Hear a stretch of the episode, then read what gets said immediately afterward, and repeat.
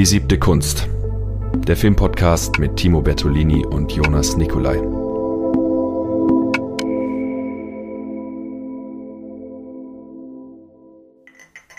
Welches Bier trinkst du heute?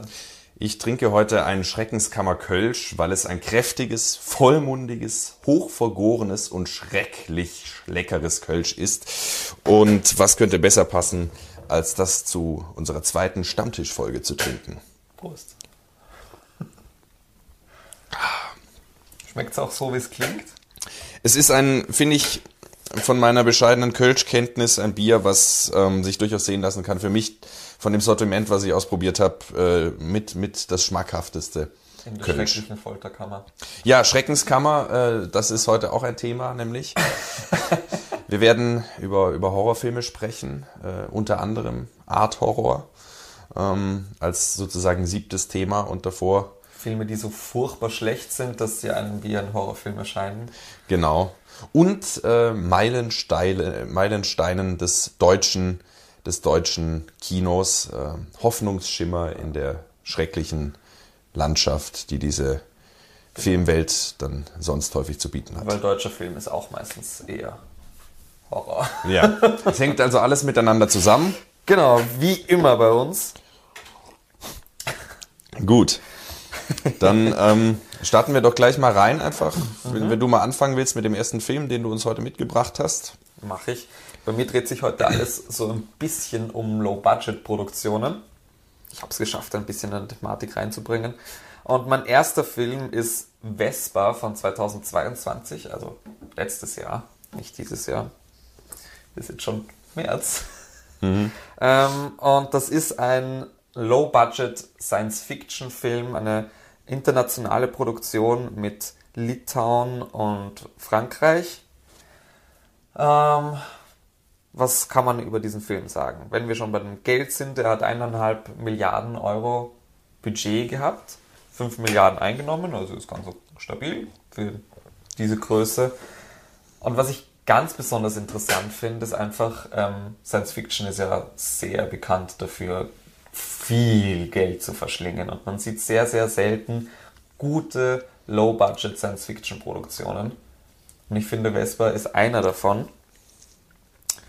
Äh, ja, sage ich ein bisschen was über die Handlung. Bitte, bitte. Man muss dazu sagen, es ist heute ähm, so, dass weder ich seine Filme gesehen habe, noch er meine Filme gesehen hat. Das heißt, wir stellen nicht nur Ihnen und euch diese Filme vor, sondern auch uns gegenseitig. Und vielleicht ist ja das ein oder andere dabei, was, was anregt, Genau. sich angeschaut zu werden. Ja, bei Vespa geht es um die namensgebende Vespa, die in einer postapokalyptischen, verkommenen Welt lebt auf der Erde, ähm, nachdem globale Krisen dazu geführt haben, dass, dass ähm, die Crops, also die, der Weizen und alles, was wir anbauen, nicht mehr fruchtbar ist und nicht mehr angebaut werden kann. Ähm, und es gibt in dieser Welt zwei, unter Anführungszeichen, Lager. Es gibt die Ausgestoßenen, die in zerstörten Länder, Ländern rumstreunen, in, in Sümpfen und in, in ja, Kratergebieten. Und dann gibt es die Menschen, die in den Citadels leben. Das sind Zitadellen. Zitadellen auf Deutsch, ja. Ähm, und man bekommt diese Zitadellen nie zu sehen per se im Film. Es ist immer nur so aus dem, aus dem Off etwas, von dem gesprochen wird, das existiert.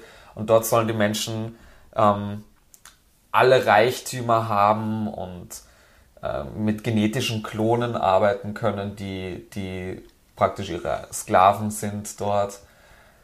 Ähm, genau, und anscheinend haben sie auch eine Methode gefunden, wie sie zumindest Essen produzieren können.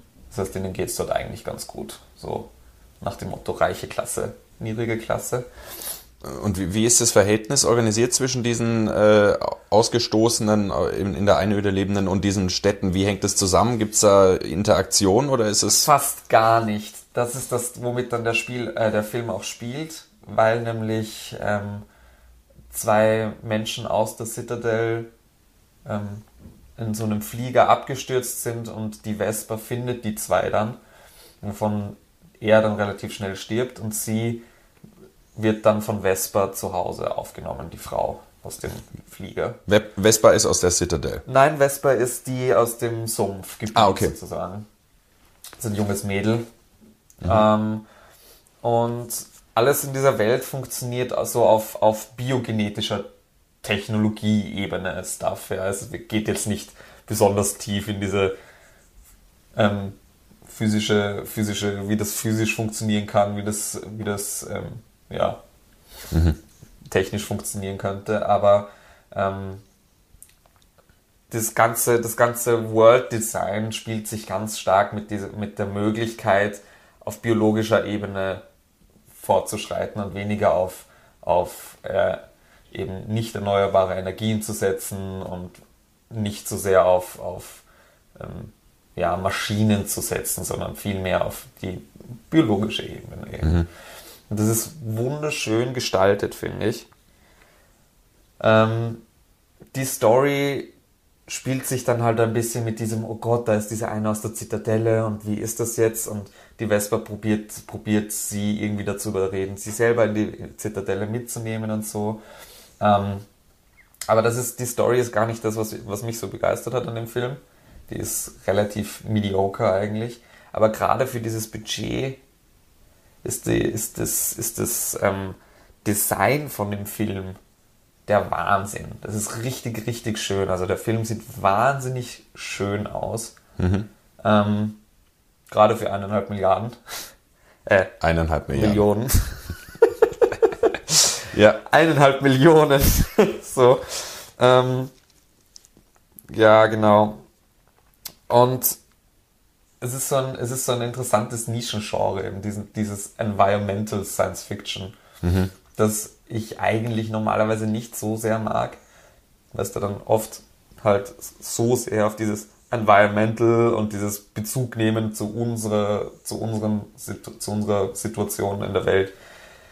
Ähm, Hast du da, hast du da Beispiele, wenn du, wenn du das jetzt als äh, Genre, äh, Subgenre irgendwie Also etablierst? Fi Film, Film gibt's das, Film gibt's gar nicht viel davon. Ist das es sowas wie so, Soylent Green dann? Vielleicht? Ja, sowas zum Beispiel, beziehungsweise es gibt's halt sehr viel in Kunst. Also es gibt so moderne Künstler, die da auch immer wieder mal rumspielen damit. Mhm.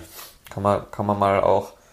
Ähm, Vielleicht so ein bisschen Cronenberg auch, gerade wenn wir an seinen neuen Film Crimes of the Future denken. So dieses, ja, ein bisschen auch. Mhm. Musste ich auch immer wieder mal dran denken bei dem Film, das stimmt schon. Mhm. Aber genau, es geht halt auch gerade in, in dem Film dann eben sehr viel um dieses, diese erloschene Welt ein bisschen und dieses, wo kriege ich Essen her? Ähm, und ein, ein großer Thema ist dann, ein großes Thema ist dann, dass Vespa eine Möglichkeit gefunden hat, die, die Samen wieder befruchtbar zu machen. Ähm, und dass man wieder Pflanzen anbauen könnte, theoretisch. auch außerhalb der Zitadellen dann. Ganz genau. Wie sind diese, spielt das eine Rolle? Weil ich muss jetzt ganz stark an dieses liber, äh, rechtslibertäre Konzept freie Privatstädte denken.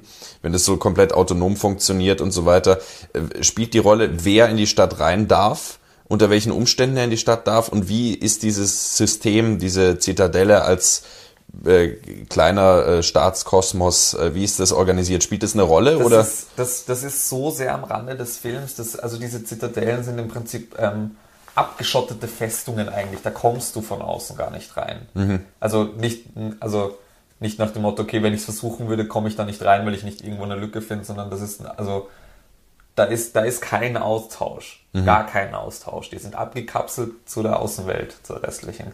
Weiß nicht, wie die Interaktion zwischen den Zitadellen ist, aber das ist, das ist eben nur diese, diese große Hoffnung am Rande, am Rande des Films, die gar nicht, die gar nicht wirklich viel integriert wird. Weil das Modell, äh, dieses Konzept bietet ja, scheint mir jetzt relativ viel an, auch so ökonomische Strukturen zu analysieren und da vielleicht auch äh, subversive Dystopien Das, zu das zeichnen. macht's auch ein bisschen, weil also Vespa lebt alleine mit, mit ihrem ähm, gelähmten Vater. Mhm. Ähm, und der hat irgendwie so eine, so eine Biotech-Drohne gekriegt, die halt immer so mit Vespa mitschwebt, wodurch er ähm, in, mit seinem Bewusstsein mit Vespa noch so ein bisschen rumgehen kann, auch in der Welt. Ähm, und es gibt irgendwo, also die leben zu zweit dort in so einem Mini-Häuschen im Wald.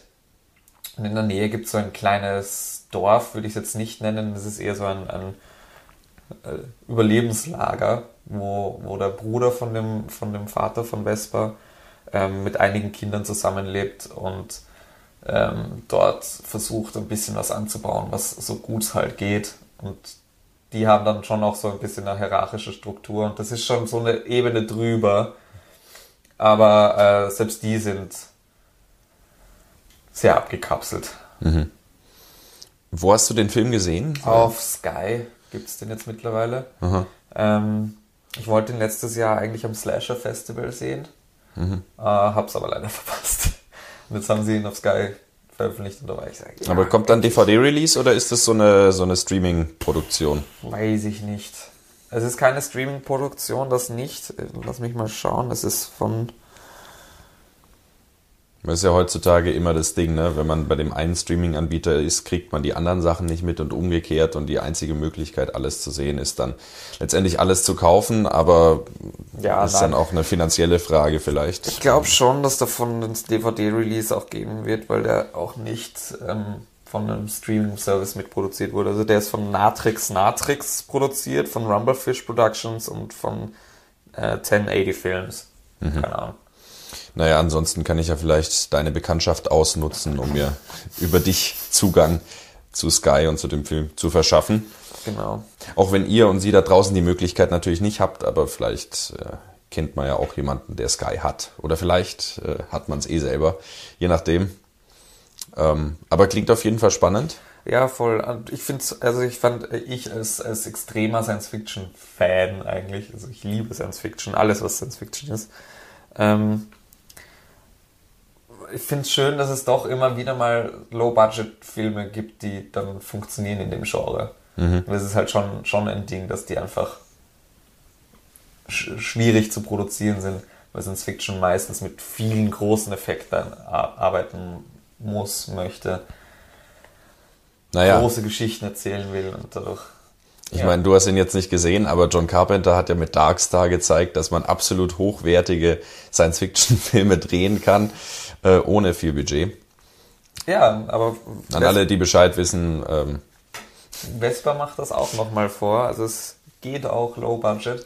Es ist natürlich, es ist kein Interstellar, es ist kein große Weltraumreise-Abenteuer, aber es Aber, funktioniert. aber vom Sujet her denke ich mir eh, dass da ganz viel jetzt nicht mit Weltraumschlachten und so weiter ist, sondern eben kann man auch in die Wüste gehen und sagen, das ist jetzt hot oder, oder Ja, wie diese Planeten voll. heißen. Es spielt in einem Sumpf und es ist sehr, sehr langsam und es gibt nicht viele Schauspieler, aber es funktioniert. Wie lang geht der dann, wenn du sagst, er ist langsam? Ähm, ich weiß es gerade nicht auswendig, ich habe die Seite offen. Er geht knapp zwei Stunden. Ah, okay. Ja, okay. Ja. Also ganz okay. Zieht sich in Teilen dann schon auch, er hätte kürzer sein können auch, aber es ist ein solider Science-Fiction-Film. Mhm. Ja. Also mir ist auf jeden Fall Lust gemacht. Regt schon auch ein bisschen zum Nachdenken dann an, ja. Ja. Wie gute Science Fiction immer natürlich. Ganz genau, deswegen. Ja, dann soll ich mal weitermachen? Ja, machst du mal weiter. Äh, Und zwar wäre mein erster Film, den ich jetzt äh, erst gestern wieder gesehen habe, äh, Papa Anteportas von Loriot, der dir auch kein Begriff ist, zumindest nicht intensiv. Loriot schon, aber der Film nicht. Ja, ähm, also deutscher, äh, deutscher, ja, was, was sagt man, also Cartoonist, äh, Humorist, ähm, Comedian. ja, das Wort wollte ich vermeiden, weil mit, mit Comedy hat das wenig zu tun. Äh, hier handelt es sich nämlich um Satiriker. Richtig, sehr gut. Ähm, und es ist sein zweiter, sein zweiter abendfüllen, ab- abendfüllender Spielfilm. Er hat ja Oper gemacht auch, er hat gezeichnet und äh, Fernsehserie gemacht mit so Sketches, mal gezeichnet, mal ähm, gespielt, häufig auch selbst in den, in den Hauptrollen. Und das ist eben sein zweiter Spielfilm ähm, und von 1991 und während der erste Film Ödipussy, den man jetzt hier auch behandeln könnte, aber man muss sich jetzt halt festlegen, ähm, äh, eigentlich davon handelt, wie ein Paar zusammenfindet, handelt jetzt dieser zweite Film davon, wie ein Paar äh, dann äh, nach langen, langen Jahren in, in einer Beziehung eben dann, wenn der Ehemann in die, in die Rente geht und dann zu Hause die Konflikte, die dabei entstehen. Das steht so im Zentrum und ist sozusagen Quelle, Quelle des Humors. Ähm, und ähm, ja, was soll man dazu sagen? So die Handlung selbst, der, der Mann wird frühzeitig pensioniert und äh, schafft es dann nicht eigentlich diese Trennung zwischen Berufsalltag und Privatleben irgendwie wiederherzustellen, äh, agiert dann mit der Putzfrau so äh, wie in einem, in einem äh, in einer Sitzung und so weiter, geht da im Kreis vorher, schaut zum Fenster raus, während er mit ihr spricht und so weiter. Ähm, und diese ganzen Situationen, dass er dann auch zum Beispiel den äh, Supermarkteinkauf geschäftlich abwickelt, indem er über Mengenrabatt dann äh, 50 äh, äh, Tonnen Senf kauft und so weiter, weil er dann eine Einsparung durch Mengenrabatt von über 50 Prozent hat und solche Dinge. Und es führt dann zu Verstrickungen. Natürlich dabei seine äh, ewige Muse, die Evelyn Hamann ist dabei. Ähm, aber auch so, äh, so Namen wie Hans-Peter Korff kennt man vielleicht am ehesten, also ich zumindest vom, vom kleinen Lord Hörbuch hat er gelesen. Ähm, und natürlich dabei ist die ähm, alte Fassbinder-Muse Irm Hermann, ähm, nice. die, die ja auch mitspielt. Ähm, und äh, äh, ich meine, Gerd Dudenhöfer, Heinz Becker und so weiter, das sind alles Namen, die werden eher älteren Generationen vermutlich was sagen. Ähm, ja, kann man Leuten, die mehr im deutschen Film auch vielleicht bewandert sind. ja. ja nicht so. ja. ähm, aber, aber auch Heinz Meyer ist dabei, den man aus den Sketchen kennt und so weiter. Ähm, und dann ist äh, vor allen Dingen auch dabei, das ist vielleicht noch ganz lustig, ähm, zu sagen, Gerrit Schmidt-Voss spielt den Sohn mhm. von Loriot und Evelyn Hamann, der ja, Fun Fact, äh, der Synchronsprecher von Leonardo DiCaprio seit Titanic ist. Ähm, und ah. ja, der hat dann, der hat hier so als 17-, äh, 18-Jähriger äh, mitgespielt und dann ein paar Jahre später ist er. Stimmlage wie für seine Synchronisationen, oder? Na, er klingt schon ein bisschen anders. Man erkennt, okay. man erkennt den Stimmfall, aber äh, er, er, er geht da bei DiCaprio nochmal in so eine andere, andere das Richtung. Ich mir sehr irritierend vorstellen. ja, und ähm, es, äh, was letztlich im Zentrum steht, ist die ähm, Dekonstruktion des Spießbürgertums mit allen Marotten, mit allen ähm, äh, Strukturen, die da so drin, drin sind. Und es der ist der deutsche Allmann. Der deutsche Allmann der 70er, 80er und 90er Jahre. Ähm, äh, und also das Spießertum steht im Zentrum und er macht es auf einen mit einem ganz subtilen Humor eigentlich, äh, sehr trocken auch und äh, sehr halt. ja sehr beiläufig ähm, und ist dabei aber extrem häufig ähm, auf einer um die Ecke gedachten Ebene ähm, auch ziemlich versaut. Also wenn äh, so lauter Kleinigkeiten, die sich anhäufen, wenn ich jetzt ein Beispiel nenne, dann denkt man sich, na ja, also bitte, äh, pubertäre Gedanken und so weiter. Aber es ist, glaube ich, zum Beispiel kein Zufall, dass man in der letzten Einstellung des Films, nachdem man gerade äh, anderthalb Stunden einem Paar zugeschaut, was im Alter nicht mehr funktioniert, einen äh, Hund unter einer Couch liegen, liegen sieht, der ganz schlaff mit dem Schwanz wedelt. Äh, solche, solche Dinge spielen da mit rein. Ähm, und es ist, finde ich, auch heute noch ein sehenswerter Film, weil er eben äh, in, gerade in Zeiten dieser scheinbaren Tabulosigkeit, die ja dann doch wieder ganz andere Tabus schafft, ähm, eine, Fallhöhe erzeugt. Also äh, wenn, wenn die ganze Zeit äh, Obszönitäten von sich gegeben werden in Fuck you Goethe, dann ist da ja keine Fallhöhe. Ja. Aber wenn jemand versucht, äh, also das ist ja auch, deswegen rennt ja auch Chaplin mit, mit Jackett und so weiter rum. Wenn der in Arbeitskleidung da irgendwie in, in, in die Pampe fällt, dann ist es ja nicht lustig, weil er ist ja eh schon sozusagen wenn dieses, dieses Edle, dieses Bürgerliche, dieses Hochgestochene und so weiter, wenn da Peinlichkeit sich einstellt, dann ist die Fallhöhe viel stärker, als wenn man ähm, und deswegen ist da auch nie Vulgärhumor auf der, auf der offensichtlichen Ebene drin. Und es schwingt alles unterschwellig so mit. Und ähm, nicht, ja, jetzt wo du so ein bisschen erzählst, muss ich auch ganz stark an Tati denken. Hm. Also nicht, nicht so sehr Playtime, aber halt so Mon Onkel und, und diese Filme von ihm. Ich habe den Film nicht gesehen, mhm. aber da kommt irgendwie diese Assoziation auf, dass das auch so, so in Sketchen subversiv arbeitet. Ja, interessant ist, ähm, dass ich erst gestern ein Interview von Helmut Karasek mit Loriot gesehen habe und er ihn darauf ansprach, äh, ob denn Vorbilder für ihn zum Beispiel Buster Keaton, Charlie Chaplin äh, etc. wäre, wären. Ähm, Lorio meinte, nein, eigentlich interessiert ihn das nicht. Er ist vorrangig am gesprochenen Wort und dann am, am sprachlichen Humor interessiert. Okay. Ähm, nichtsdestotrotz muss man äh, zugestehen, dass bei ihm doch auch erstaunlich, gerade in dem Film, ähm, viel Slapstick passiert. Also wenn äh, so eine Rand, Randszene, äh, einen Geiger und seine, seine Frau oder so, die da auf der Straße betteln, fangen an zu streiten, die Frau läuft weg, äh, der, äh, der, der Geiger äh, versucht sie zu treten und fällt dabei nach hinten um. Also da sind schon auch solche Elemente drin, aber ähm, bei Tati ist es ja häufig mehr so ein Wimmelbuch, mehr so ja, von sehr weit weg, man sieht die Figuren, denen irgendwas passiert und hier ist man schon sehr nah dran. Okay. Ähm, aber der Vergleich ist tatsächlich interessant. Also da könnte man vielleicht sogar mal vertieft drüber nachdenken. Ähm, ja, also ein, ein wirklich zeitloser, zeitloser Film, der auch, ähm, der auch diese, diese Zitate mit sich bringt. Ich habe mich gestern mit jemand unterhalten, der ähm, den Film einmal nach eigenen Angaben mit 13 gesehen hat. Mhm äh, und dann plötzlich ganze, ganze Passagen herbeten konnte. Ja, das kann Loriot halt. Also ja, das aber das ist, ein, das ist ein Phänomen, das muss man mal hervorheben. Das gibt's ja sonst, ja, voll. Äh, gibt's ja sonst selten. Also, wenn das man, ist noch so, vielleicht Louis de Finet kriegt das noch hin, teilweise mit Balduin in seinen Filmen. Ähm, für bitte aus. Also Na, einfach diese Zitierfähigkeit. Ist, ist die so stark? Also, wenn ich an Louis de Finet denke, dann fallen mir zwei Zitate ein. Muskatnuss, Herr Müller. Ja. Und, und äh, nein, doch, oh. Das sind die zwei Sachen. Deswegen. Ja, schon. Ich meine, also, ich finde schon, dass, dass, dass das viele Sequenzen hat, wo du, wo du die einfach so richtig zitatwürdig auch sind. Ja, ja, das stimmt schon und das ist ja aber bei vielen so. Also wenn, wenn man sagt Didi Hallerford, dann kommt auch jemand und sagt, Palim, Palim, ich hätte gerne eine Flasche Pommes. Ähm, und solche Dinge. Ähm, oder Monty Python, Schwanz des Longos, äh, diese ganzen Dinge, die sind ja da, aber bei Loriot ist es fast so, dass du im Prinzip die Filme mitsprechen kannst. Ja, also da zieht sich's durch.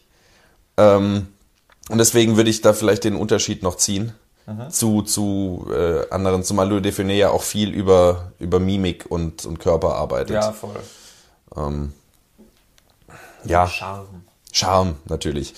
Und äh, das ist tatsächlich auch, was dieser Perfektionismus, mit dem dieser Film in Szene gesetzt ist. Es ist jetzt kein Film, wo man eine 360 Grad Ballhaus-Kamerafahrt erwartet oder eine. Gaspar Noesche äh, losgelöste Kamera, die frei durch die Atmosphäre schwebt, geschweige denn Schnittgewitter aller Eisenstein oder sowas. Aber ähm, für das, was er, was er macht, ähm, ist er wirklich, also wirklich virtuos fast durchinszeniert mit lauter so kleinen Details und so weiter. Ähm, die sich durchziehen und die äh, einem vielleicht gar nicht auffallen, aber je öfter Hast man. Ein Beispiel? Ähm, ja, also äh, so, so bestimmte Sachen, äh, die sich durchziehen. So, sie das Paar konfrontiert sich dann irgendwann ähm, äh, bezüglich gegenseitiger Marotten und, äh, und äh, sie wirft ihm dann vor, dass, dass er ständig machen würde. Also so eine Bewegung mit dem Mund. Ähm, und er sagt dann, ja, aber du machst immer so. Äh, und sie giften sich dann so gegenseitig an das, das ist das Problem, wenn ich das jetzt so, wenn ich das jetzt so einzeln verhandle, dann sagt man, ja, das ist jetzt keine Besonderheit. Das zieht sich halt durch den Film durch und wird ja. immer wieder gemacht. So isoliert betrachtet ist es keine Besonderheit, aber es verdichtet sich so extrem alles und kommt so zusammen, dass einfach alles in sich stimmig ist.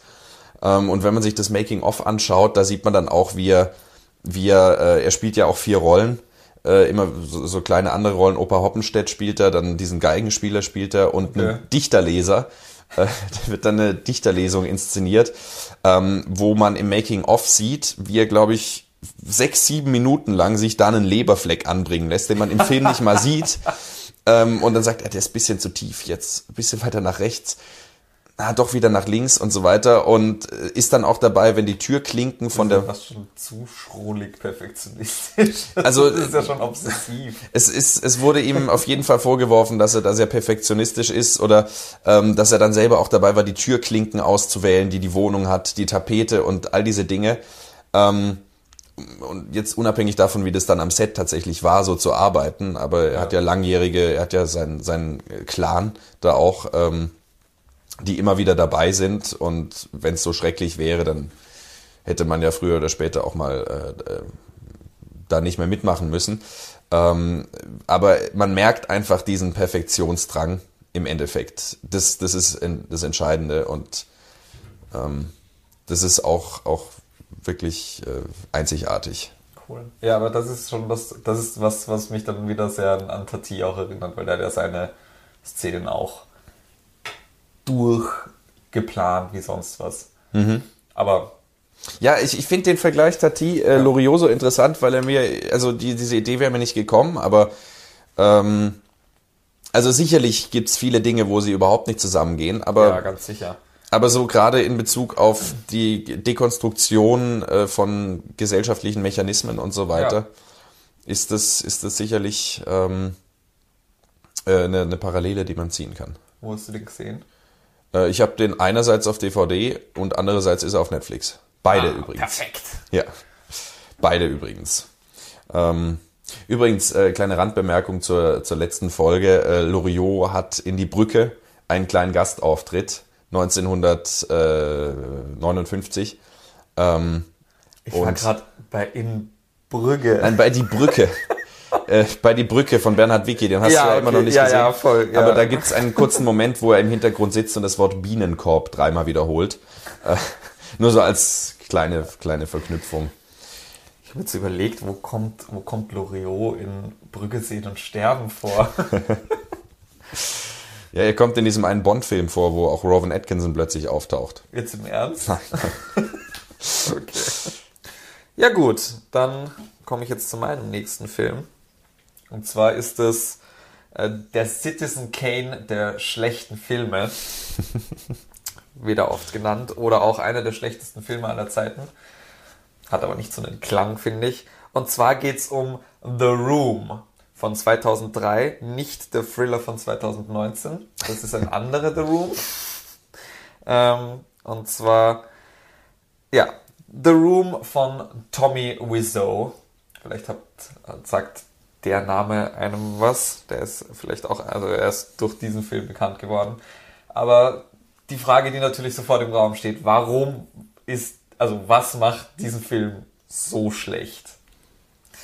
Äh, da können wir jetzt, glaube ich, eh lange drüber reden, weil es ist einfach alles, was diesen Film schlecht macht.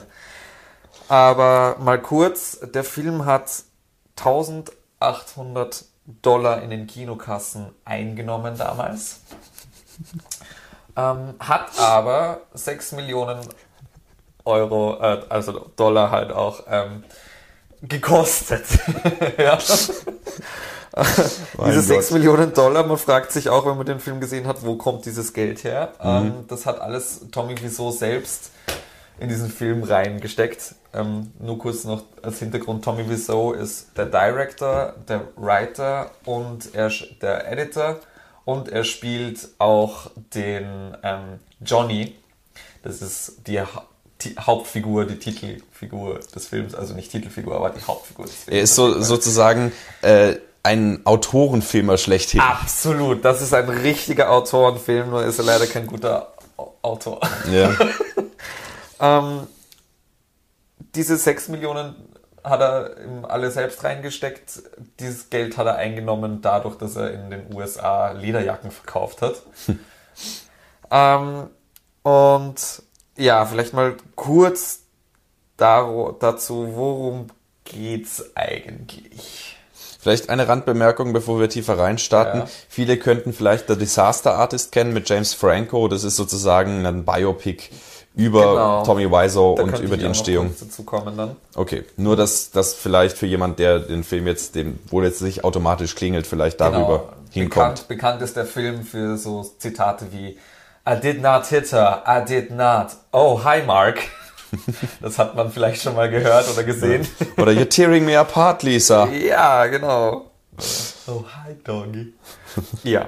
Ähm, aber warum, worum geht's jetzt? Äh, es geht um Johnny und Lisa.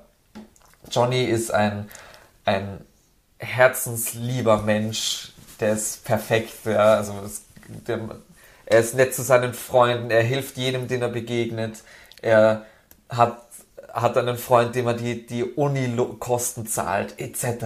Es ist, er hat Aussichten auf eine Beförderung, alles. Ja? Toll. Und dann gibt's Lisa, das ist seine Verlobte, seine äh, Future Wife. Nicht Fiancé, wie es eigentlich gehört, aber ja. Ähm, und Lisa hat keine Lust mehr auf Johnny. Und betrügt ihn dann mit ihrem, mit seinem besten Freund Mark. Und das ist noch der, dem Tommy auch die Studiengebühren zahlt. Nein, das ist nicht der, der Tommy den die Johnny? Studien, äh, Johnny die Studiengebühren zahlt. Ähm, derjenige, der dem Studiengebühren gezahlt werden, ist Danny. Das ist so ein Charakter, der kommt vor. Also, ähm, der hat keinen Einfluss auf die Haupthandlung, der kommt halt immer mal wieder mal vor. So, es gibt dann eine Szene, wo, wo, wo irgendwie plötzlich ein, ein Drogendealer auftaucht, Danny umbringen will, weil er Drogen gekauft hat. Macht alles keinen Sinn, hat man nicht gesehen. Egal, kommt auch nie wieder vor. ähm, und Danny ist derjenige, der das, die Kohle kriegt von Johnny sozusagen. Ja, und darum geht's in diesem Film. Ja. Ähm, The Room heißt der Film, weil äh, laut Tommy Wiseau der Raum, in dem das alles spielt, logischerweise äh, 6 Millionen Dollar, so viel Kohle ist es jetzt auch nicht für einen Film. Ähm, es spielt alles in einer Location, bis auf ganz wenige Szenen, und zwar in diesem einen Raum. Und nach Tommy Wiseaus eigenen Aussagen heißt der Film The Room, weil dieser Raum sowohl die guten als auch die schlechten Seiten des Lebens beinhaltet. beinhaltet ja. The Room ist sozusagen das Leben schlechthin. Genau. Das könnte, das könnte fast von Terence Malick kommen. ja. Ähm, was macht diesen Film zu diesem unglaublichen Kultfilm? Weil es ist ein wahnsinniger Kultfilm. Der hat diese, der hat die mittlerweile hat er die 6 Millionen Dollar auch wieder komplett eingenommen. Also mittlerweile ist er kein Box-Office-Flop mehr. Ähm, ja, also wie man schon gemerkt hat, der, der Plot, es gibt so diese Handlung, overarching, aber es passiert nichts. Also das, was, was ich jetzt gerade gesagt habe, so um, um das geht's. Und das wird nur wiederholt, wieder durchgekaut. Lisa trifft sich mit ihrer Mutter, sagt, ja nein, ich möchte nicht drüber reden, ich möchte ihn verlassen. Dann gibt's die nächste Szene, wo sie zwei wieder, wo Johnny und Lisa interagieren. Dann gibt's die nächste Szene, wo Lisa sich mit einer Freundin trifft. Wieder dasselbe. Ja, nein, ich möchte mich nicht, ich möchte, ich möchte nicht sagen, ich möchte nicht drüber reden, aber ich möchte nicht mehr heiraten. Es ist, das wird durchgekaut eineinhalb Ein Stunden. lang. existenzielles Drama. Ein, ah, ja. das trifft's vielleicht tatsächlich. Ähm, dann das Schauspiel und die, der Dialog sind einfach das Beste vom Schlechten, was du finden kannst. Also die genannten Quotes von vorhin. Das wird auch mit so einer Monotonie und diesem, diesem, diesem Balkan-Akzent, den Tommy Wiseau hat. Das kommt einfach so gut. ähm, was gibt ja diese ganze Produktionsgeschichte? Man weiß nicht, wo Tommy Wiseau herkommt. Ja, ja, da macht er so ein riesen Geheimnis so ein drum. riesiges Geheimnis draus. Früher hat er gesagt, er ist Amerikaner und wenn man mal ihn sprechen gehört hat, er ist nicht Amerikaner, das gibt's nicht. Das hat er dann auch ähm, bei einem Interview zu Disaster Artist dann mal gesagt, ja nein, er kommt aus Europa, aber weiß immer noch nicht was und wie, woher. Ähm, ja, und das, was diesen Film wirklich besonders macht, weil es ist ein wirklich, wirklich schlechter Film. Ich habe schon gesagt und ich muss es wiederholen. ähm, sind die Kinovorstellungen. Das ist, das ist eine Experience. Also vergleichbar mit das, was man so bei Rocky Horror Picture Show kennt, wo die Leute dann alle verkleidet hingehen und da teilweise mit, mitsingen und so weiter. Ähm, aber bei The Room ist es nochmal abstruser, weil bei The Room gibt es auch so ein paar Leute, die vielleicht verkleidet hingehen so, oder so. Aber es gibt unglaublich viele, unglaublich viele Regeln, auf wie mit dem Film kommuniziert wird. Also du, du sitzt dort nicht in einem dunklen Saal und schaust den Film und es ist ruhig. Nein, nein. Da wird rumgeschrien, da wird gejubelt, da werden Holzlöffel gegen die Leinwand geschmissen, da gibt's Leute, die sich vorher vorne Footballs zuwerfen. Alles. War das auch jetzt im Gartenbaukino so? Ja, genau. Also es hat hat's jetzt in Wien auch wieder gespielt ein paar Mal.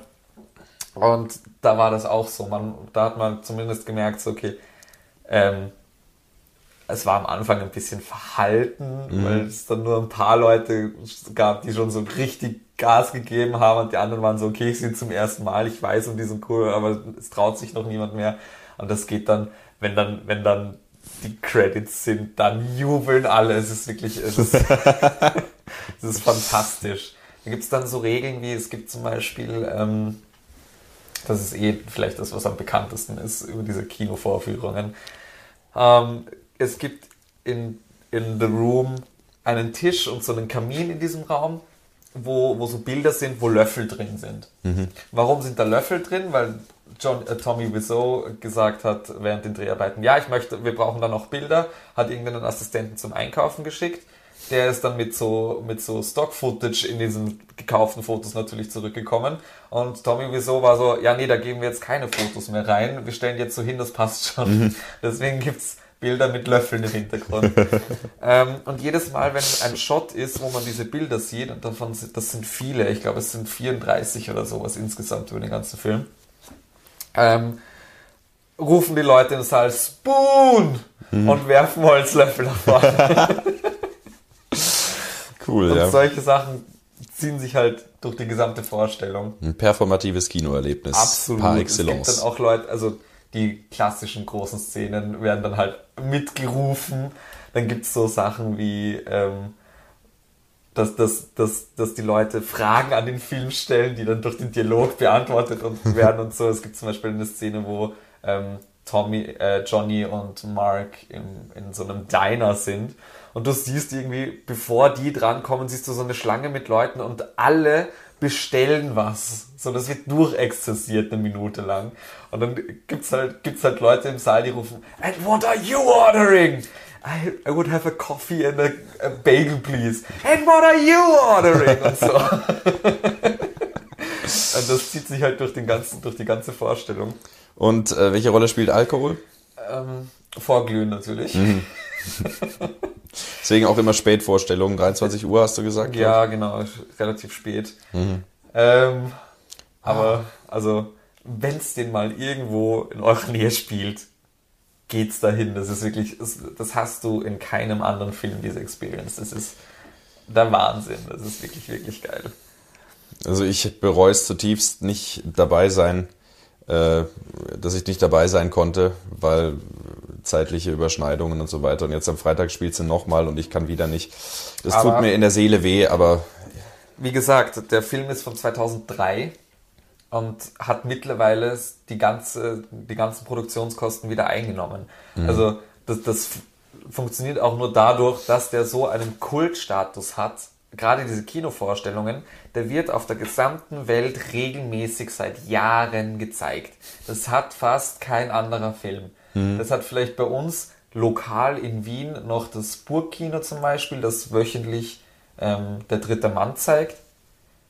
Aber so, sonst so wirklich auf der gesamten Welt re regelmäßig gibt es da sehr wenige Filme, die so konstant gezeigt werden. Und Tommy Wiseau äh, macht, macht da auch voll die Promotion draus. Also es gibt Tommy Wiseau The Room Touren in den USA, wo er durch ganz USA fährt und bei den Kinovorstellungen dabei ist und danach auch noch so ein Q&A macht. Und selbst für diese Q&As gibt es mittlerweile schon, das sind immer dieselben Fragen, die gestellt werden und er gibt immer dieselben Antworten. er, er, Also- sitzt ja auch im Kinosaal immer mit Sonnenbrille. Er nimmt ja auch während des Films die Sonnenbrille nicht ab. Ja, es ist, es ist, es ist ein Wahnsinn, wirklich. Das, das erinnert mich so ähm, von meinem kulturellen Hintergrund so an die Grindcore-Frühstücks auf Festivals, wo dann alle in Badehose und mit Gummienten kommen und sich Wasserbälle zuwerfen, während auf der Bühne ähm, entsprechende Musik gespielt wird. So circa, ja. Also ein absoluter Muss-Film. Absolut.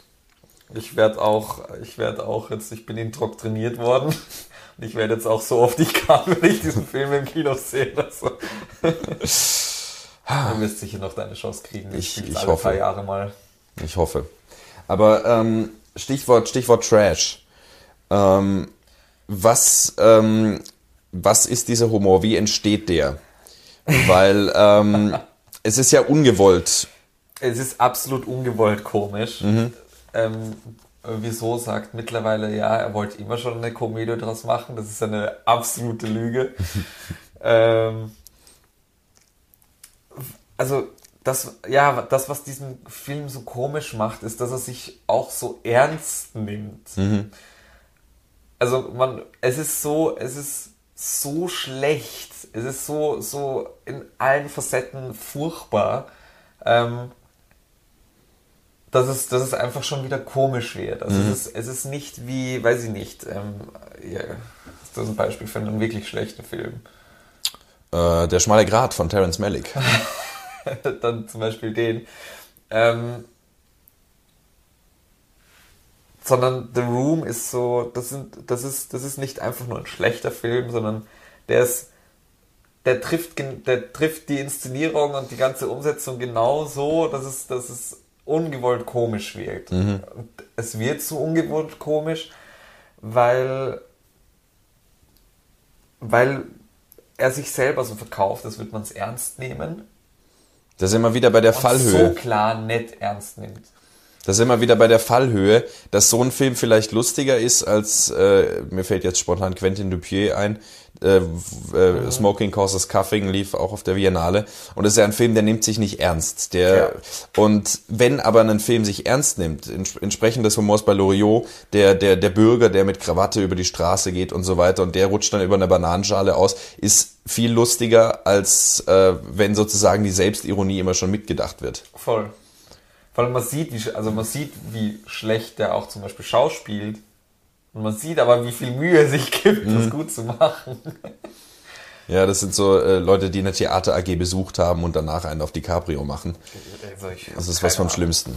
Ja. Aber, also, The Room, Ja. ja, Ja, also ich werde mir den Film aller Zeiten. Ja, ich werde mir den auf jeden Fall noch anschauen. Ich habe mir den vor Jahren gab's den mal äh, im Internet, habe ich mir den runtergeladen.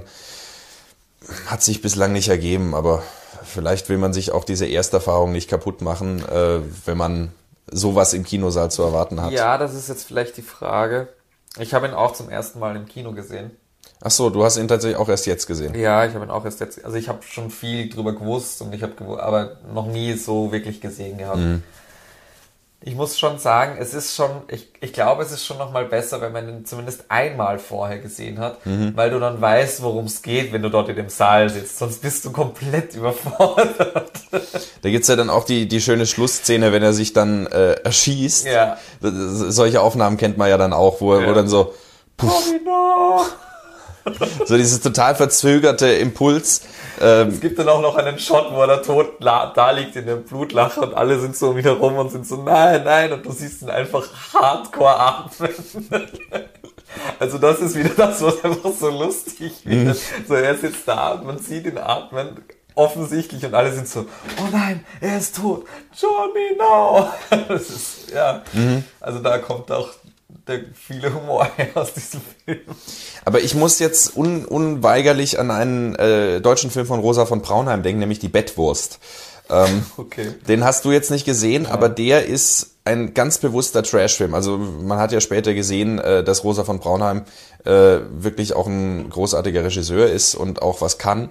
Aber in diesem Film setzt er bewusst auf Laiendarsteller ähm, und bringt auch, ich musste vor allem gerade dran denken, als du diesen Krimi-Plot äh, erwähnt hast, der so ganz plötzlich mittendrin kommt.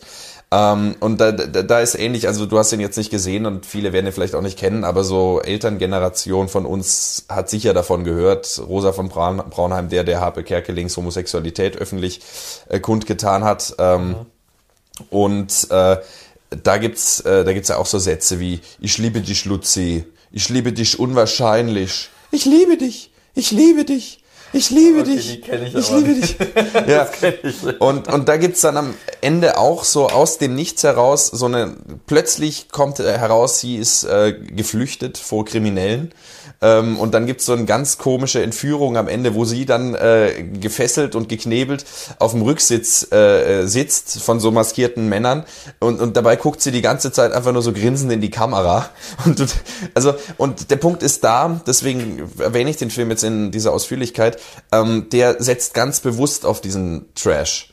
Ja, na, The Room nicht. Und, äh, und äh, will auch durch diese Inszenierung, ähnlich wie bei Loriot, es zieht sich durch heute wieder, alles miteinander verstrickt, ähm, äh, eigentlich eine Dekonstruktion der bürgerlichen Konventionen anstrebt. Also Rosa von Braunheim war ja auch bei der, bei der schwulen Bewegung äh, äh, Vorreiter mit dem Film nicht nur der Homo, nicht nur Quatsch, nicht der Homosexuelle ist pervers, sondern die Situation, in der er lebt ähm, und war da eben sehr progressiv auch dabei. Ähm, und äh, strebt da eben so diese Dekonstruktion ganz bewusst an. Also Trash als subversives Mittel, äh, Zustände zu kritisieren. Ist die Frage, kann man da jetzt ähm, bei The Room irgendwie eine Metaebene rein deuten, kann, die kann man schon, aber man kann auf jeden Fall davon ausgehen, dass diese Ebenen nicht intendiert waren. ja gut, das aber, also, zum, Beispiel- also wenn man da zum Beispiel in dem, im Kinosaal sitzt, das ist schon eine Hinterfragung des Po- Dispositivs äh, Kino. Mhm. So. Weil das ist, also es ist auch nicht komplett, komplett runtergedreht, das Saallicht. Das ist so ganz, ganz schwach gedimmt.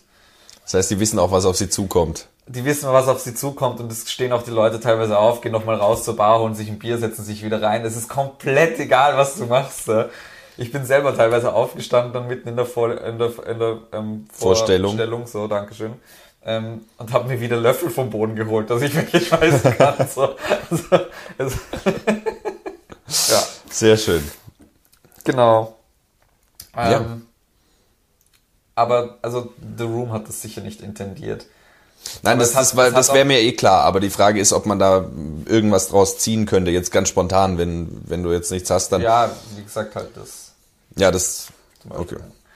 Aber es, es gibt dann also, weil du gesagt hast, so gewollt trashig. Es gibt halt schon so Szenen, zum Beispiel, es gibt dann ein Telefonat zwischen Lisa und Mark, wo, wo Johnny bei der Badetür dahinter sitzt. Und Lisa und Mark telefonieren da, ja. Und der hört das Gespräch, also man, er hört es nicht anscheinend, aber wir hören alles, was gesagt wird. Und dann kommt Johnny raus und das stellt sich heraus, was man vorher schon wusste, weil das hat man schon gesehen. Ähm, er hat diese Gespräche aufgenommen und dann spielt er das ab und dann ist auf dem Abspielen sind Sätze drauf, die in diesem Gespräch nie gefallen sind. also sechsminütige Sexszenen, die eigentlich noch hätten länger sein sollen. Es wurde ihm dann ausgeredet, die furchtbar sind. Das, also es grenzt an Softporn. Es ist genial, es ist wirklich toll. Ist, Ja. schön. Man muss sich auch mit der, mit der Hintergrundgeschichte auseinandersetzen. Stichwort der Disaster Artist. Mhm. Da gibt es ja das Buch von Greg Sestero, das ist der Schauspieler von Mark und das ist auch ein sehr guter Freund von Tommy Wiseau eigentlich. Ähm, und der hat dann ein Buch darüber geschrieben, was, was bei diesen Produktionen, äh, bei der Produktion alles so schief gelaufen ist. Tommy Wiseau sagt, davon stimmen nur 40 Prozent. Von Film der Disaster Artist, ähm, auf dem, der auf dem Buch basiert von Greg Sestero, ähm, sagt äh, Tommy Wiseau aber wieder, dass 99% des Films perfekt sind und der eine Prozent, da geht es nur darum, dass er bei der einen Einstellung fi äh, findet, dass das Licht ein bisschen anders hätte sein können. Also er hat realisiert, was er machen muss, um sich zu verkaufen. ja, Ähm, das auf jeden Fall. aber diese Aufführungssituation, muss ich sagen, war mir jetzt komplett neu und das ist eigentlich generell ein Konzept, wo man nochmal vielleicht eben generell die Konvention sprengt. Also, Ja. dass man ganz bewusst auch auf interaktives Kino setzt, als, als vielleicht Ja. äh, Kunstform. Also ich hätte es gerne mehr, weil es ist, es ist wahnsinnig toll. Ja, das sind immer die tollsten Veranstaltungen, wo dann äh, so eine bestimmte Klientel drin sitzt, die sich auskennt und die dann, äh, als ich äh, in der äh, deutschen Dokumentation Total Thrash äh, drin war, über, über den teutonischen Thrash, Thrash Metal aus, äh, aus dem Ruhrpott, äh, Sodom Creator und so weiter. Ähm, da waren auch nur lauter so 50, 60-jährige Altmetaler drin, die da in den 80er Jahren dann vermutlich auch so um die 20 waren. Nee, das Rechnung äh, ergibt keinen Sinn. Aber die halt da auch jung waren und die damit groß geworden sind, die das alles kannten ähm, und dann äh, natürlich alle vorher gebechert haben, Bier, wie es noch, noch geht. Und dann wirklich bei der Hälfte, der Film geht 90 Minuten, bei der Hälfte ist wirklich einer nach dem anderen aufgestanden, um pissen zu gehen, weil alle das Bier wieder loswerden mussten. Ist natürlich jetzt kein Vergleich, aber das sind so, wo, wo Kinoerfahrung zu so einem Gemeinschaftserlebnis Ja. wird in einem positiven Sinn. Das ist sehr, sehr schön, muss ich sagen. Rocky Horror Picture Show, da hatte ich das Erlebnis noch nie. Mhm. Ist jetzt auch nicht so ganz meine Sparte. Ja. Aber einfach nur seitdem ich das weiß, dass das auch ähnlich sein soll, möchte ich zumindest einmal in der Kinovorstellung von diesem Film rein, weil ja, Hm. es, ist, es ist wirklich eine, eine Experience einfach. Ja. Am Rande sei kurz bemerkt, uns gibt es auf YouTube mit Bild, aber auch auf Spotify, iTunes, Deezer, Google sowie sämtlichen anderen gängigen Podcast-Portalen und per RSS-Feed für einen flexiblen und individuellen Hörgenuss. Wir freuen uns über jede Unterstützung und wären fürs Abonnieren, Liken und Teilen aufrichtig dankbar. Außerdem gibt es uns auf Instagram als Erziebte Kunst. Auch dort lohnt es sich vorbeizuschauen, um keine weiteren Folgen mehr zu verpassen. Gut, dann kommen wir nach diesem äh, heiteren Spaß jetzt ähm, nochmal zu etwas ernsterem, wenngleich es äh, im deutschen Kinobetrieb als Komödie vermarktet wurde. Was ist The in, Room ist ein sehr ernster Film. Ja, Entschuldigung. Ähm, also es äh, geht um Toni Erdmann und der wurde eben als Komödie, wird er gelistet, was in meinen Augen vollkommen lächerlich ist, weil es ist ein hochsensibler, zutiefst ernster äh, Film. Also er geht auch 162 Minuten, muss man dazu sagen, ist Das sagt schon alles, oder dass der hochsensibel ist. Naja, aber eine Komödie geht keine drei Stunden. ja, da hast du vielleicht recht. Ähm, er ist von 2016 von Maren Ade. Ähm, die hat auch Der Wald vor lauter Bäumen gemacht und, und solche Filme. Und ähm, auch zu Recht vollkommen, vollkommen von der Kritik in den Himmel gelobt worden. Mit Sandra Hüller und Peter, Peter, Peter, Simonisch, Peter Simonischek. Ähm, und es geht letztendlich, du hast ihn nicht gesehen? Nö. Es geht letztendlich um eine Frau, die äh, für eine Consulting-Firma arbeitet in Bukarest äh, und ihren Vater, der so ein bisschen äh, allein lebt. Die, die, die, die die Mutter ist äh, geschieden äh, und ähm, er ist so auch so ein bisschen allein und unglücklich und macht sich dann zur Aufgabe, seine Tochter, als er sie mal besuchen kommt und merkt, dass sie totunglücklich ist da und welche ähm, äh, repressiven subtil repressiven äh, Mechanismen dort stattfinden, die dieses zwischen dieses zwischenmenschliche, dieses Arbeitsleben dort prägen. Ähm, als er das mitkriegt, ähm, will er seine Tochter da irgendwie retten und rausholen und ähm, macht dann so Schelmereien, wie er schiebt sich ein künstliches Gebiss rein, setzt sich eine Perücke auf und gibt sich als äh, wichtiger Geschäftspartner von dem und dem aus und taucht immer so wieder in ihrem Leben auf. Ähm, um mir so den Spiegel vor Augen zu halten, Kind, was machst du da? Also, ähm, So Doctor Who-mäßig. keine Ahnung. Bei Doctor Who gibt es halt so eine Story, dass, dass auch immer, immer wieder der Doktor auftaucht in unterschiedlichen Figuren und den Leuten in ihrem Leben hilft und so ein bisschen im Hintergrund steuert. Äh, ja, tatsächlich, das, das Element zieht sich durch. Ich hätte jetzt nicht an Dr. Who gedacht, schon allein aus dem Grund, dass ich es nicht gesehen habe. Aber ähm, im Gespräch mit meinem Mitbewohner, ich habe den Film vorgestern nochmal gesehen, in meinem im Gespräch mit meinem Mitbewohner ähm, sind wir drauf gekommen, ähm, dass diese Figur, ähm, also der Peter Simonischeks Figur, äh, Winfried Konradi, der sich dann immer als Toni Erdmann ausgibt und so eine Rolle spielt, eigentlich ähm, eine, eine klassische Narrenfigur ist. Ein Narr im Sinn von Till Eulenspiegel. Ja. Ähm, und auch wenn man sich zum Beispiel das Buch Till von Daniel Kehlmann hernimmt, was episodisch erzählt ist, ähm, in denen der Narr immer wieder auftaucht und irgendeinen Einfluss nimmt auf die Geschehnisse ist, ist vom Prinzip her eben genau das gleiche wie bei Doctor Who oder hier bei Toni Erdmann. Ähm, und äh, das Ding ist halt, ähm, es ist eine stringente Handlung, es ist nicht episodisch erzählt, aber er verschwindet immer wieder und taucht dann so im Hintergrund auf. Und man, man sieht ihn dann vielleicht erst so ein paar Sekunden später, so dieser Ari Aster Jumpscare Horror, wo einfach die Dinger da sind und man sie erst finden muss und Ja. irgendwann realisiert man, oh je, da hängt ja eine Mutter in der Ecke äh, oder sowas, äh, um auf Hereditary anzuspielen. Und also äh, taucht er dann immer wieder aus dem Hintergrund auf kleiner, kleines Foreshadowing, ähm, äh, taucht immer wieder im Hintergrund auf und nimmt dann Einfluss auf, auf ihr Leben. Und was hier einerseits natürlich stattfindet, ist äh, eine, das Verhältnis eines Vaters zu seiner Tochter mhm. und ähm, die Entfremdung, die stattfindet und wie er versucht, über den Humor, ähm, über diese Blödeleien, über diese Narreteien, sich ihr wieder anzunähern und sie wieder sozusagen zurückzuholen. Ähm, also so wie The Whale jetzt auch ein bisschen.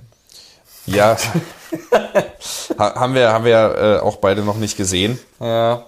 Ähm, aber äh, das ist eben die eine Sache, die da stattfindet, die hochsensibel ist, ähm, weil hier überhaupt nicht auf die Tränendrüse, Tränendrüse gedrückt wird ähm, oder irgendwas. Also es gibt im Film, glaube ich, zwei Szenen, wo Musik vorkommt. Äh, in der einen Szene singt sie selber mhm. und in der anderen Szene sind sie in einem Club. Alles andere ist ohne Musik, Kamera recht statisch, mhm. wenngleich auch Handheld. Das ist für drei Stunden aber ziemlich heavy, oder? Es ist auch ein sehr langsam erzählter Film, aber unglaublich dicht. Also es ist keine Sekunde langweilig, weil da so viel passiert. Wenn da auch einfach nur jemand steht und wartet und man merkt, okay, äh, erst ist er unschlüssig, ähm, was ist jetzt eigentlich los? Dann wird er ungeduldig, dann überlegt er schon zu gehen und es ist vielleicht eine Minute, wie der nur vor der Tür steht aber da wird ja was erzählt. Und deswegen ist es trotz dieser Länge und trotz, dass da relativ wenig passiert, ähm, wirklich extrem dicht und äh, wunderbar. Ähm, und es gibt gegen Ende dann eine Szene, eine klassische Szene, wo in Hollywood die Kamera zum Himmel fahren würde und die Musik schwillt an und alle sind glücklich. Ähm, Gaspar Noé-Stil. passiert hier überhaupt nichts ähm, sie rennt einfach nur auf ihn zu und sie umarmen sich. Und wenn man in dem Kontext des Films total drin ist. Entschuldigung, ich war gerade die ganze Zeit zu blöde. Ja, du, du, du bist ja. noch am um, The Room, bist noch in dem Film drin. Ähm, äh, und äh, was sich da auftut, ist eben diese ähm, also wirklich Emotionalität, die da sich einstellt, ohne dass es Musik braucht und ohne dass großartig was passiert, ohne dass viel gesagt wird, ohne dass äh, bedeutungsvolle, salbungsvolles Geschwafel äh, da dabei ist. Ähm, und das ist einfach großartig, weil auch die Dialoge in so unglaublich echt rüberkommen. Also es ist ein fantastisches Schauspiel ähm, was man, finde ich, in der Echtheit eigentlich nur bei Ulrich Seidel im Deutsch, deutschsprachigen Raum findet. Cool. Wow. Ähm, okay. Stichwort Rimini. Ja. Ähm, und das. Von wann ist der Film? 2016. Ah ja. Also eh auch noch relativ aktuell eigentlich. Ja, ja. Ähm, und natürlich kommt dann mit rein diese, diese repressiven Machtstrukturen, die dieses Arbeitsleben prägen, kann man als Kapitalismuskritik äh, ähm, denken. Man kann vielleicht auch generell sagen, es geht um die Conditio Humana, der Mensch, der nach mehr strebt, der aufstreben will, der sich verkauft. Ähm, wenn dann die Tochter zum Beispiel auch von ihrem, ähm, von dem Mann, von dem sie abhängig ist, ähm, aufgefordert wird, mit seiner Frau äh, shoppen zu gehen. Was überhaupt nicht in ihren Aufgabenbereich fällt. Aber der Typ weiß, er kann es machen, weil äh, sie muss sozusagen gut mit ihm, gut mit ihm stehen. Mhm. Ähm, diese ganzen Mechanismen, dann fahren sie auch, äh, es, es geht dann um äh, Rationalisierung eine, eines Betriebs. Sie soll eben da einen Betrieb rationalisieren, Leute entlassen und das irgendwie mit Zahlen rechtfertigen. Und dann fahren sie da auch auf eine, auf eine Ölfirma hin und so weiter und sehen da diese absolute Armut in Rumänien ähm, und diese Kontraste eben, ähm, wie auch dann auf, auf sie sozusagen von den Chefs runtergeschissen wird und sie wiederum scheißt dann auf äh, die Masseur, Masseurin äh, im, im Wellnessbereich und äh, behandelt die total abwertend. Also es ist sozusagen ein immer weiter nach unten treten und ähm, das, das, alles, das alles schwingt da. Gibt auch so eine Folge bei How I Met Your Mother, die das thematisiert? Mit dieser Kette nach unten treten, so wenn der Boss mies drauf ist dann kriegt das die Sekretärin ab, mhm. dann kriegt es der Mann von der Sekretärin ab, etc. Okay, ja. Aber eher voll. Also und das alles spielt da mit rein und ähm, natürlich dann auch so ein gewisser feministischer Anstrich, ist eine weibliche Regisseurin und ähm, weil sie ist, also die, die Hauptfigur Sandra Hüller, Ines Conradi, ist die ganze Zeit ja umgeben von irgendwelchen Macho-Typen, die sie dann auch sexualisieren, auf den Hintern gucken und so weiter, wo sie sich dann auch behaupten muss, ohne dass wirklich offene Übergriffe stattfinden. Ähm, einfach so dieses Klima, was da stattfindet, das wird auch mhm. sehr gut auf den Punkt gebracht. Ähm, Und ähm, auch dieser europäische Mut zur Hässlichkeit, möchte ich das mal nennen, Okay. den man auch bei Ulrich Seidel sehr stark findet. Also, dass die Körper nicht perfekt ähm, überschminkt wird, alles Makel und so weiter, sondern die Körper, die dann auch nackt sind irgendwann. Diesen, diesen Hang zum, zum, zum ungeschönten Realismus. Genau, genau. Der, der ist da auf jeden Fall mit drin. Ähm, und das ist, finde ich, auch äh, äh, ein Element, was man, was man lobend erwähnen kann, dass man eben äh, da nicht so ein Ideal kreiert, sondern versucht, zu dem zurückzukommen, was er wirklich ist, nämlich Falten, Pickel und so weiter. Ähm, und Das klingt wahnsinnig geil alles. es ist ein unglaublicher Film. Also es ist wirklich äh, für mich ähm, neben vielleicht Victoria und auch wenn ich den nicht auf dieselbe Stufe stellen möchte, jetzt im Westen nichts Neues, sind so Lichtblicke äh, aus dem deutschsprachigen Raum, Ulrich Seidel vielleicht noch, ähm, wo man wirklich äh, sagt, ja, das kann deutsches oder deutschsprachiges Kino auch. Ähm, können wir nicht mehr davon haben? Können wir nicht nochmal so ein, weil, also Statt dem neunten Eberhofer Krimi. ja, statt dem neunten Eberhofer Krimi und Fuck You Goethe 4 äh, vielleicht einfach mal solche Filme wieder, weil es ist möglich, äh, solche hab- Filme zu machen. Weißt du was über die Rezeption von dem Film? Weil ich habe, abgesehen davon, dass du halt den auch immer wieder mal erwähnt hast, Zu Recht. noch nie was von dem Film gehört. Naja, es ist natürlich ein deutscher Film ähm, und äh, es ist ja doch erstaunlich, dass die österreichische und die deutsche Filmkultur im, im kleinen Rahmen relativ getrennt sind. Ich habe bis Ja, äh, vergangenen Sommer noch nie was von Ulrich Seidel gehört, äh, der ja in Österreich durchaus ja einen Namen hat. Ja, ist auch ein Österreicher. Ja. Ja. Und äh, dass da, glaube ich, dann trotzdem so eine nationale Grenze ist zwischen den Bereichen. Aber ich habe irgendwas, ich habe jetzt nichts dazu dastehen oder nichts nachgeguckt, aber ich habe irgendwas gehört von wegen, es soll ein amerikanisches Remake geplant sein oder vielleicht ist es sogar schon entstanden. Ähm, aber so die deutschsprachige Rezeption war auf jeden Fall euphorisch. Ähm, das kann man auf jeden Fall sagen und alle haben eigentlich ähnlich gesprochen wie ich, aber ähm, dass wir danach jetzt viele solche Filme hätten, äh, kann ich jetzt auch als Tendenz nicht, nicht ausmachen. Und ähm, Der war für den Oscar nominiert. er war sogar für einen Oscar nominiert. Ja, als bester, bester fremdsprachiger Film 2017. Ja, das ist auch lustig, ähm, dass im Prinzip mindestens 50 Prozent des Films auf Englisch sind. Ah, echt? Ja, weil die ja in Bukarest mit diesen äh, dann nicht auf Rumänisch oder Deutsch reden, sondern auf Englisch. Ja. Ähm, und ähnlich wie bei Victoria, wo ja auch extrem viel Englisch gesprochen wird, weil die Haupt, äh, Hauptfigur ja kein, kein, äh, kein Deutsch kann. Ähm, aber, aber das nur so als, als formale Randbemerkung. Aber ich glaube, das ist bei den Oscars als für fremdsprachigen Film gar nicht so relevant. Ich glaube, da geht es vor allem darum, ähm, ob der jetzt in Hollywood produziert wurde oder international. Ich glaube, mittlerweile heißt die Kategorie auch einfach nur noch bester internationaler Film. Ja. Aber ja, Nee, und ähm, also ich, ich kann jedem und auch dir wirklich nur wärmstens empfehlen, sich diesen, diesen unglaublichen Film anzuschauen. Ja, also ich habe sehr Lust drauf, muss ich sagen. Wo findet man den? Ich habe den auf DVD. Okay. Aber Streaming-Plattformen oder sowas? Äh, nicht, dass ich wüsste, aber habe ich jetzt nicht nachgeschaut, weil aus naheliegenden Gründen. Ich schau mal schnell nach. Ja. Aber ähm, was finde ich dann auch noch mit reinkommt, ist, äh, ist die Frage, was macht das Leben schön? Es gibt so eine wunderbare Szene, wo er sie fragt, bist du glücklich hier? Und sie wird dann total patzig, ja, das sind jetzt aber ziemlich viele Begriffe, Leben, Glück, Freude. Ähm, bist du denn glücklich? Das klingt so richtig typisch Deutschfilm. aber Aber sch- schön trotzdem, ja. Und, und äh, dann sagt sie, ja, bist du denn glücklich? Und er so, äh, ja, aber es gibt halt noch Männer in deinem Alter, die wollen noch was erreichen und so weiter. Also äh, wieder äh, ganz pathetisch formuliert, was ist der Sinn äh, des eigenen Lebens? Ähm, äh, und äh, was, was, was, sind, was macht das Leben schön, was ist Glück und so weiter.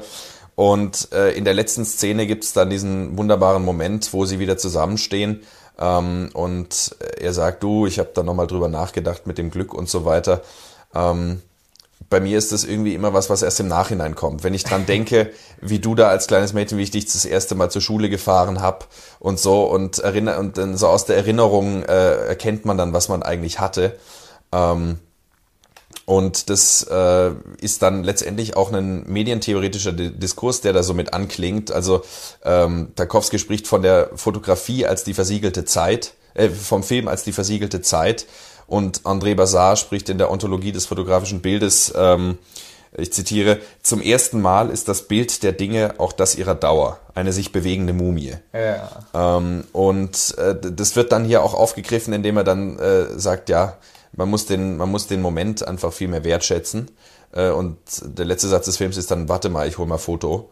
Und dann geht der Foto holen und sie bleibt zurück und steht da noch kurz und dann ist der Film zu Ende.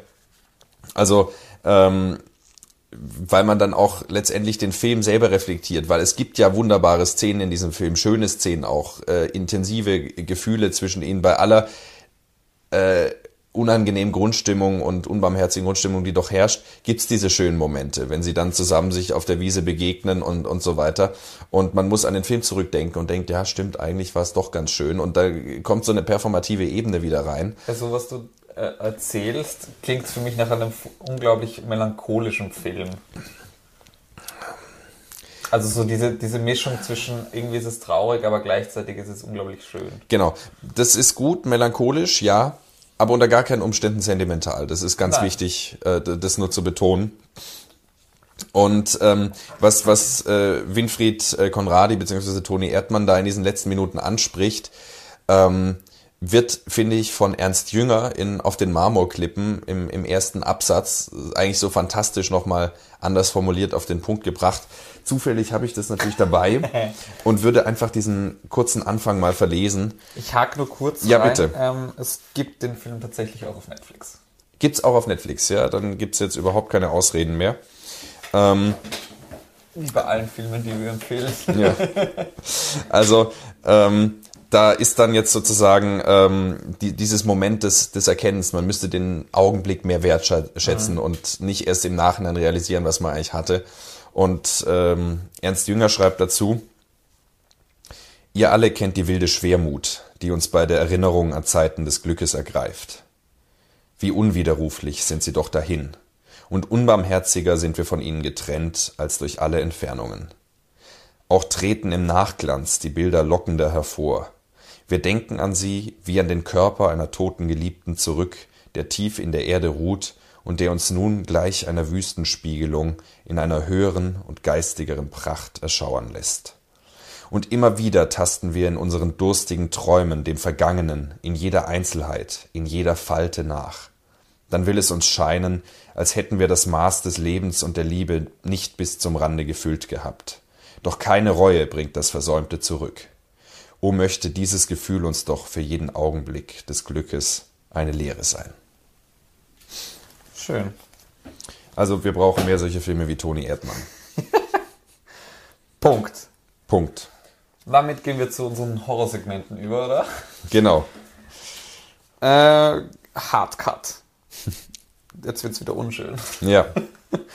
Ähm, Schreckenskammer. Schreckenskammer, ja, Prost. Ich habe Skinnamarink mitgebracht. Sagt ihr Nichts. nichts? Sehr schön. Das sagt vielen nichts, glaube ich. Ähm, das ist ein richtiger Low-Budget-Film. Der wurde mit 15.000 US-Dollar produziert. Also nichts. ähm, hat aber tatsächlich ist so ein bisschen zu einer kleinen Internetsensation geworden, danke TikTok. Ähm, und hat Es gibt natürlich auf Facebook, Google, Instagram, Twitter, äh, nur wegen Schleichwerbung. naja, wir werden dafür nicht bezahlt, das ben- äh, noch nennen. nicht. Noch nicht. Ja. Ähm, hat 2 Millionen US-Dollar eingenommen tatsächlich. Nicht schlecht. Ähm, ja, absolut. Also äh, ja, ist das Erstlingswerk von Kyle Edward Ball. Dem, dementsprechend wird er auch nichts sagen. Ähm, und ist so ein, ein, ein, ein sehr stimmiger, richtig langsamer, auf Bilder setzender ähm, Horrorfilm. Ähm, der ganz viel mit, mit so Childhood Fear arbeitet.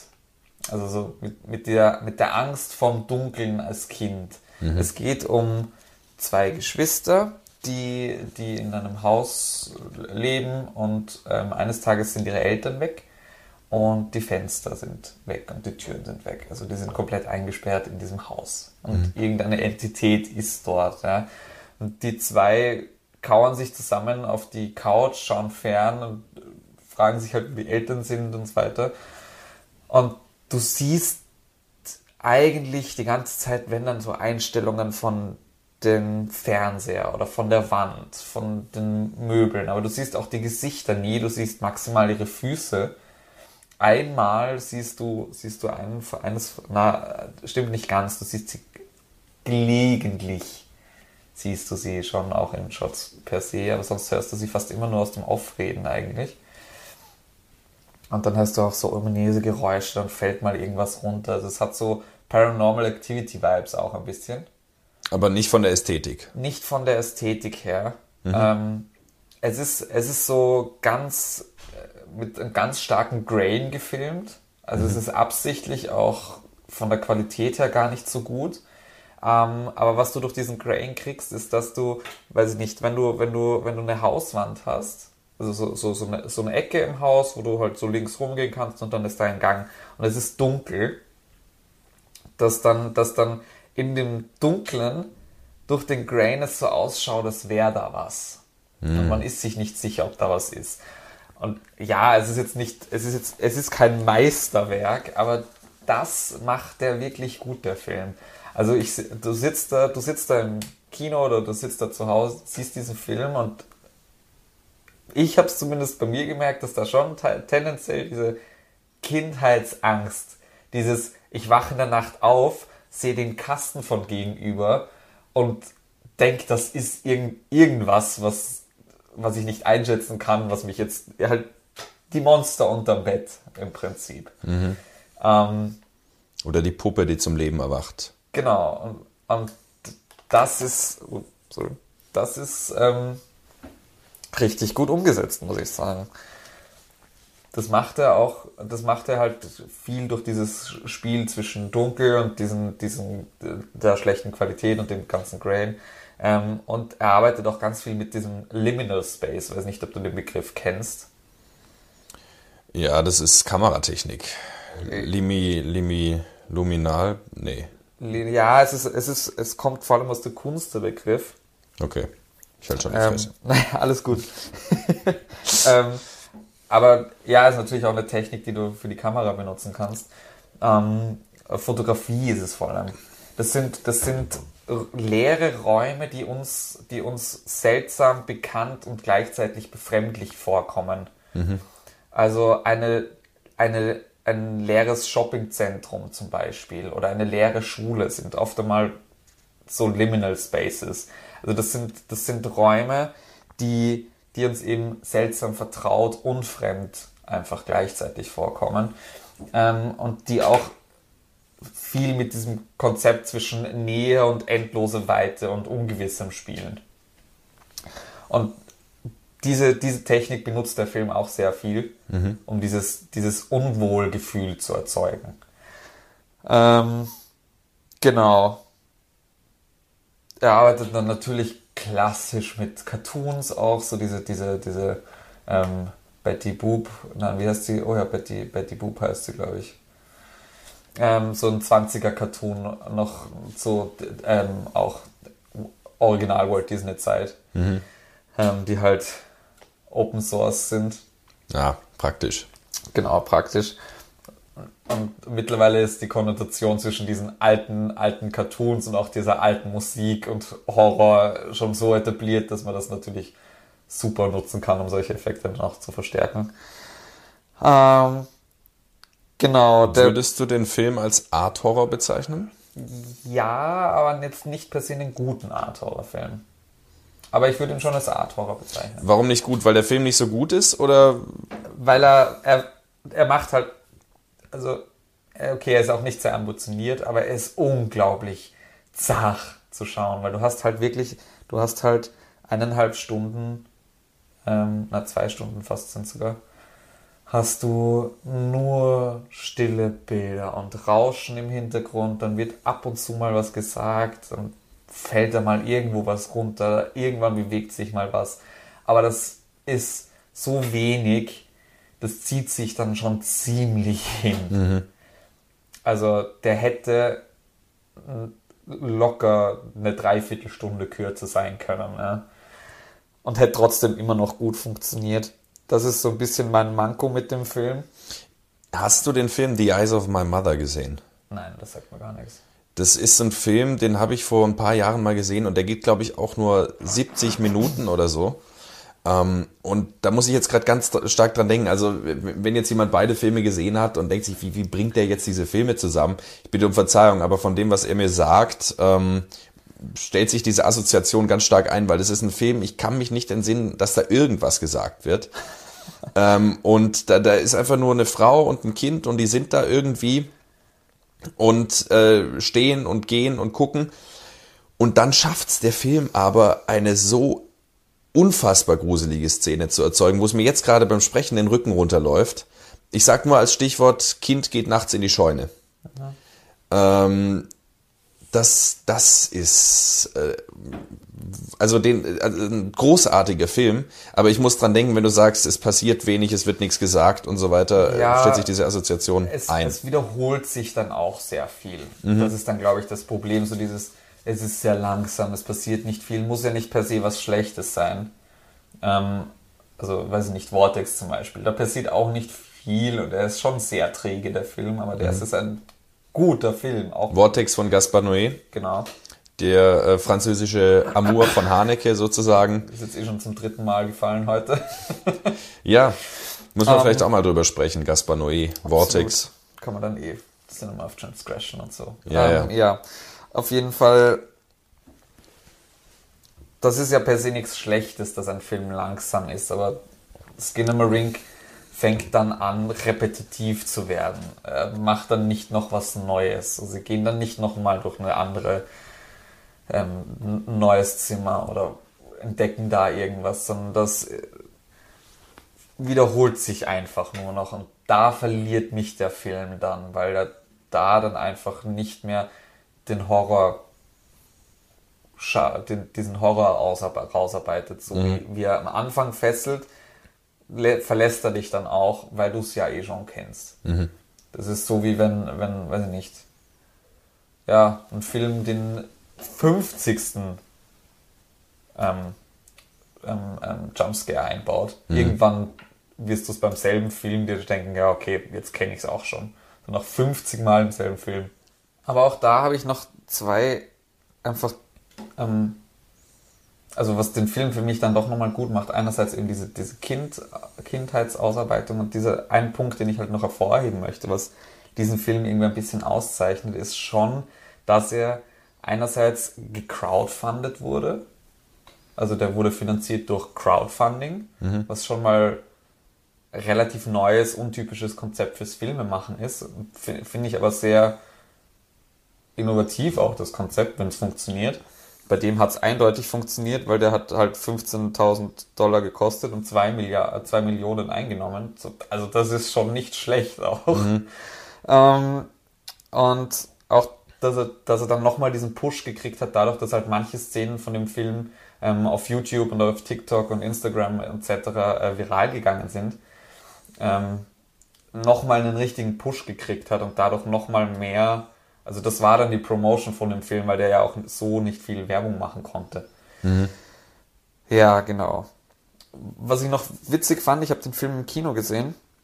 In welchem Kontext? Äh, Einzelvorstellungen einfach.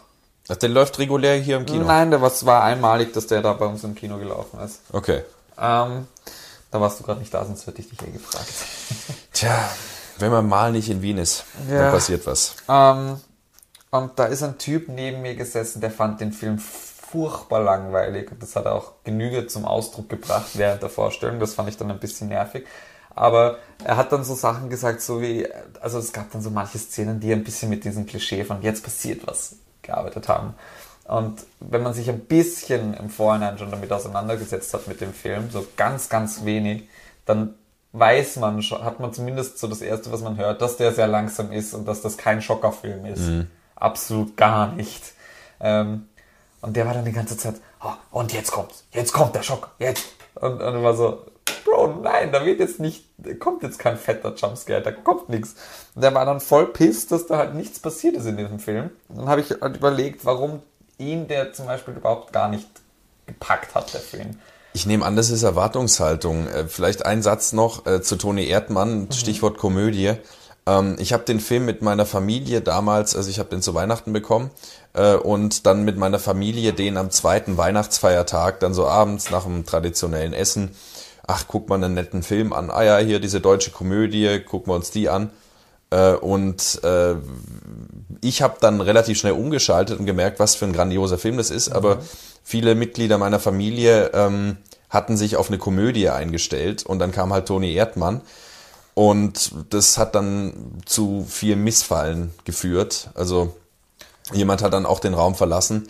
Ähm, und vielleicht ist das ganz viel Erwartungshaltung, weil das darf man ja, ja nie vergessen, dass zur Filmrezeption immer eine Erwartungshaltung dazugehört. Wenn ich, wenn ich einen Saw-Film ansehe, dann erwarte ich mir, dass da jetzt die Fetzen fliegen. Ähm, ja. Und wenn ich mir einen Haneke-Film anschaue, dann rechne ich damit eher weniger. Ja, ähm, absolut. Und vielleicht ist es dann da einfach Desinformation gewesen. Das kann sehr gut sein, weil ich habe schon auch mitbekommen, dass es vielen im Saal so ging, dass sie eher, also ich meine, ich war dann auch in gewissen Sequenzen gelangweilt, mhm. aber ich habe erwartet, dass der mich nicht als der neue Schocker Horrorfilm, als die neue Schocker Horrorfilm-Sensation da packen wird. Mhm. Also so wie es, weiß ich nicht, X oder Terrifier. Terrifier macht gerade, ja. ja. genau. Aber auf diese Art und Weise ist der Film halt auch ein bisschen viral gegangen. Mhm. Ähm, aber gut, dass du das sagst, weil das hatte ich gar nicht so im Hinterkopf, witzigerweise, obwohl ich mir das eigentlich auch immer oft, oft vor Augen halte, nochmal diese Erwartungshaltung, mit der ich selber in Filme dann mhm. auch reingehe und auch dann oft reflektiere, okay, der hat mir jetzt nicht gefallen, aber ich habe auch was anderes erwartet. Vielleicht ist er doch noch ganz gut. Deswegen ist das Konzept der Sneak auch pädagogisch eigentlich sehr sinnvoll. Ja, voll. Ich, absolut. So dieses, okay, ich setze mich jetzt einfach mal rein und ich habe keine Ahnung, was ja. ich erwarten kann. Ähm, was mir auch noch gekommen ist, so, weil die haben dann doch relativ viel gequatscht, die zwei. Mhm. ähm, habe ich mitgekommen, dass der Typ, dass der Typ auch einer ist, der sehr rational denkt. Mhm. Der sich sehr, nicht mitreißen ließ.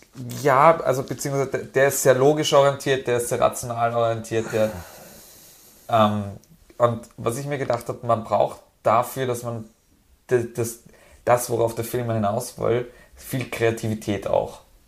Das ist jetzt gar, gar nicht als Kritiker, der ist nicht kreativ, bla bla bla, sondern einfach, ähm, ich glaube, dass da schon auch eine Distanz da ist zwischen dem, ich kann mich in mein jüngeres Ich noch reinversetzen und mir vorstellen, wie das damals war für mich und sehe dann dadurch, dass da vielleicht was ist und da kommt die Angst wieder auf. Und wenn man aber entkapselt ist von diesem Schritt zu, zu dem, okay, wie habe ich mich als kleines Kind gefühlt, dann wirst du da auch nicht was rausziehen können, weil das ist dann sonst nur langweilig. Und, und ich glaube, dass das viel Kreativ, Kreativität und Einfühlungsvermögen braucht, mhm. dass man sich halt vorstellt, wie eine Situation aus einem anderen Blickwinkel funktionieren soll. Ja, und gerade im Genre des Horrorfilms ist es ja wirklich essentiell, dass man bestimmte Genrekonventionen einfach hinnimmt. Also wenn schon wieder, und wir kommen gleich zu Ghostland dann, äh, wenn schon wieder eine Frau vor irgendwem wegrennt und die Treppe natürlich hochrennt, dann denkt man sich als jemand, der viele Horrorfilme gesehen hat und der um Genrekonventionen weiß natürlich, ja, sie rennt wieder die Treppe hoch, das alte Horror-Klischee. Das Aber war schon das auch, muss man ausschalten. Ja. Der, der und, war sehr horror Und das muss man halt manchmal einfach ausschalten, weil man sonst wegkommt von dem, was der Film verfolgt. Ja. Der wollte jetzt kein Halloween sein. Ja. genau.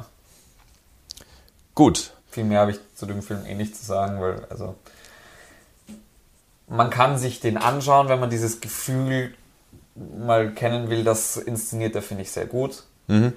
Aber ansonsten ist es ein eher träger Horrorfilm, der jetzt sonst nicht wirklich viel als besonders macht. Ich muss Aber für, für, für das Budget auf jeden Fall eine Leistung. Also ich muss gestehen, du hast mir jetzt nicht ganz so viel Lust auf den Film gemacht. Es ist auch kein, kein mega guter Film, aber eben diese, diesen einen Aspekt mhm. oder diese zwei Aspekte, eben diese, dass wir es schafft, diese, kind, diese, diese Kindheitsangst zu inszenieren und eben an, allgemein dieses, dieses Phänomen, dass ein Film viral gehen kann und gecrowdfundet sein kann. Das ist, finde ich, dann doch nochmal hervorhebenswürdig. Aber ansonsten ist es ein sehr vergesslicher Film eigentlich. Okay. Ja, ich musste, ich musste an einen auch sehr vergessenswürdigen Film denken, The Vigil, die Totenwache, weil du äh, Leute angesprochen hast, die im Saal reden. Und da saß neben mir ein Pärchen, was dann irgendwann angefangen hat, äh, seine vermutlich gespielte Angst zu überspielen, indem sie angefangen haben, Hänschen klein im Kino zu singen. da habe ich dann den humorlosen ähm, Film-Snob gespielt und äh, da eingegrätscht. Perfekt, das mache ich Ja, auch. aber, aber äh, ja, ist, weil wir es vorher von positiven kollektiven Kinoerfahrungen hatten, die anderen Seiten gibt's natürlich auch. Genau. Aber kleiner Tipp, ähm, so diese, diese Leute, die da mit Popcorn rumschmeißen und so weiter, die findet man in den kleineren und in den Programmkinos nicht. Also vielleicht, ähm, wenn auch Sie sich über laute äh, Kinobesucher äh, beschweren, immer wieder, dann empfehle ich Ihnen, Programmkinos aufzusuchen, kleinere Kinos aufzusuchen. Die spielen auch Filme, die sonst nirgends verspielt. Ja, und äh, gerade so diese äh, größeren Programmkinos, die spielen ja dann schon auch Tenet und Tarantino und so weiter. Also die sind ja dann schon auch vertreten. Ja. Ja. Und wenn man sich den Marvel angucken muss, dann hat man es, finde ich, auch verdient, im Cineplex zugelabert zu werden von 13-Jährigen. Ja, eine Karte Marvel kostet mittlerweile so viel wie das Kinoabo bei uns in Wien. Ja, das Kinoabo, da kann man vielleicht auch mal drüber sprechen bei Gelegenheit, was hier in Österreich jetzt kommt. Aber ähm, bleiben wir noch beim Thema Horrorfilm, ähm, was sich jetzt auch bis zum Ende der Folge durchzieht. Ähm, und zwar ähm, habe ich mir vor einiger Zeit jetzt ähm, Ghostland angeschaut oder ein Incident in a Ghostland, wie er, wie er auf Englisch heißt. Dann muss ich sofort, muss ich da an, äh, ähm, heißt der Zombieland? Nein, doch. Zombieland. Doch, ja, ja. Zombieland, ja. genau. Zombieland denken, einfach nur wegen dem Namen. ja, weil Land im Titel ist. Ja. genau. Nee, hat damit überhaupt nichts zu tun. Schade. Ähm, es ist äh, ein Film von Pascal Logier, den äh, kennt man vermutlich von Martyr. Oh, das Cover kenne ich aber, weil ich es gerade nachschaue. Ja, ja. Ähm, Gesehen habe ich ihn nicht. ja, ähm, Martyr, der Regisseur, äh, zehn Jahre später macht er Ghostland. Zwischendrin hat er auch was gemacht, habe ich jetzt nicht gesehen, deswegen kann ich nur über die zwei Filme von ihm sprechen. Ähm, und es ist ein Film, der eigentlich anmutet wie ein klassischer Haunted House Film. Eine Mutter, alleinerziehend, geht mit ihren zwei äh, so zwischen 13 und 15-jährigen Töchtern irgend sowas um den Dreh rum.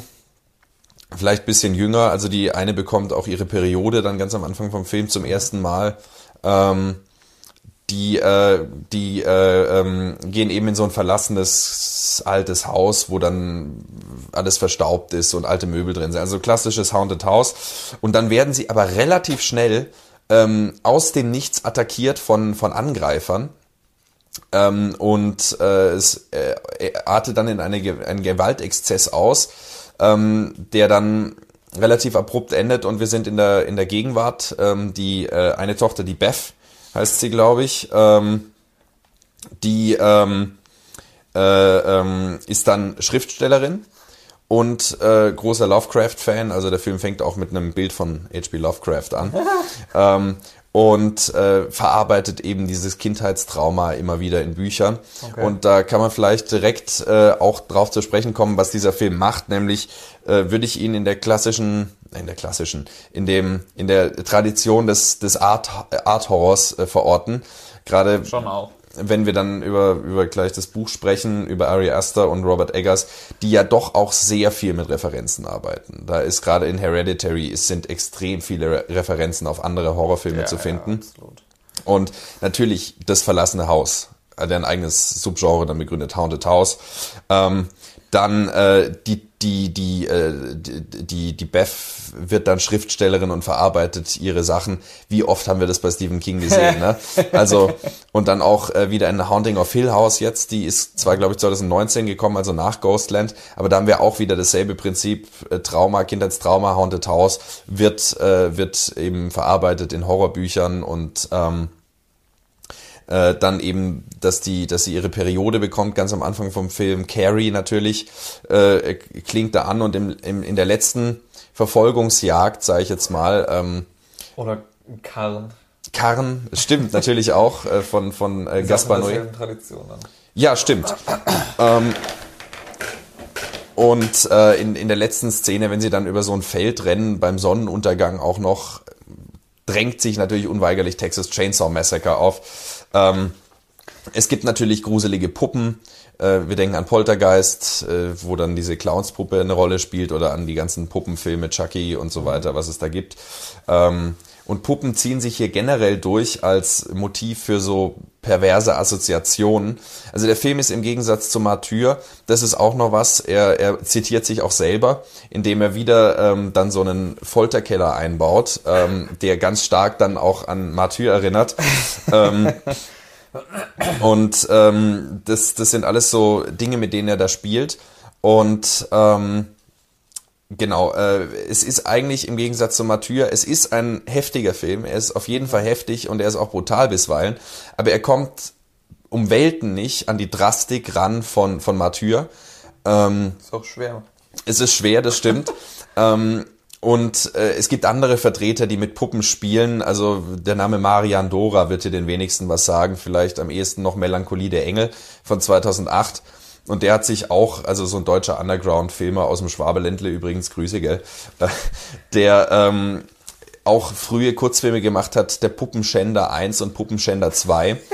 ähm, so ganz zweifelhafte Filme, aber darum geht's jetzt nicht. Ähm, wo eben auch Puppen auf so eine unangenehm perverse Weise sexualisiert werden, ohne dass es, und hier, ohne dass es wirklich explizit wird. Also es sind einfach nur diese Motive, die aber dafür sorgen, so eine ganz widerliche Stimmung zu erzeugen, so eine, dass man sich wirklich auch unwohl fühlt.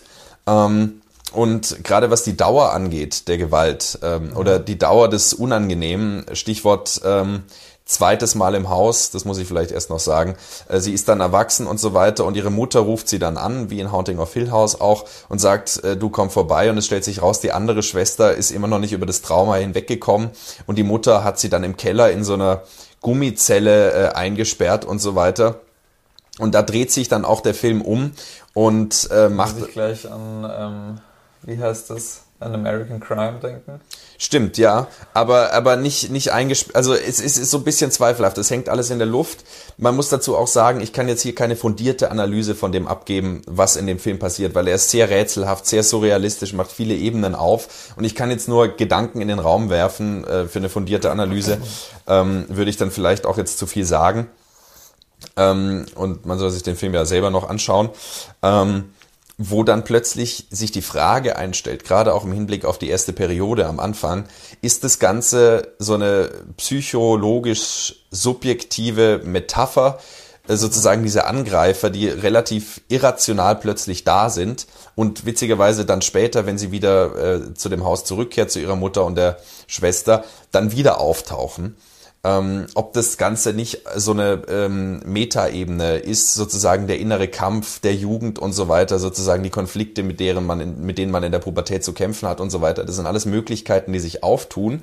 Ähm, und er arbeitet dann eben, das wollte ich nämlich sagen, ähm, im, im zweiten Teil, wenn sie dann äh, in, in den Fängen dieser, dieser Psychopathen sind, ähm, und die eine dann hergerichtet wird wie eine Puppe, wird sie geschminkt und so weiter und dann zu Puppen gesetzt und dann kommt so ein... Ja, das ist eh das, das Filmcover, oder? ja, genau. Äh, und dann äh, kommt so ein äh, wahrscheinlich degenerierter, muskelbepackter, riesiger Berg von Mensch da rein mit Glatze und so weiter. Sieht auch total grobschlächtig aus. Man muss so ein bisschen... Typischer Hühner. Ja. Der dann auch nur so ganz unartikulierte Laute von sich gibt und eigentlich nur stöhnt und, und so tierische Geräusche von sich gibt. Da muss ich gleich, da muss ich gleich an, an unsere Vorlesung denken, die wir letztes Semester hatten zu, zu, ähm, zur Darstellung von jüdischen Klischees im deutschen Film. Nein, nein, es da hat. Muss ich, da muss ich gleich an, an, an die Golem-Sage denken. ja, es hat, es hat was, es hat von einem Golem, was von einem Golem. Ich glaube, dass ähm, äh, jüdische äh, Kultur hier keine Rolle spielt in dem nein. Film, aber es, es hat was von diesem, diesem Golem und man muss vielleicht auch wieder an Texas Chainsaw Massacre denken, wo einige in dieser Familie offensichtlich auch einen geistigen Defizit haben. Ja.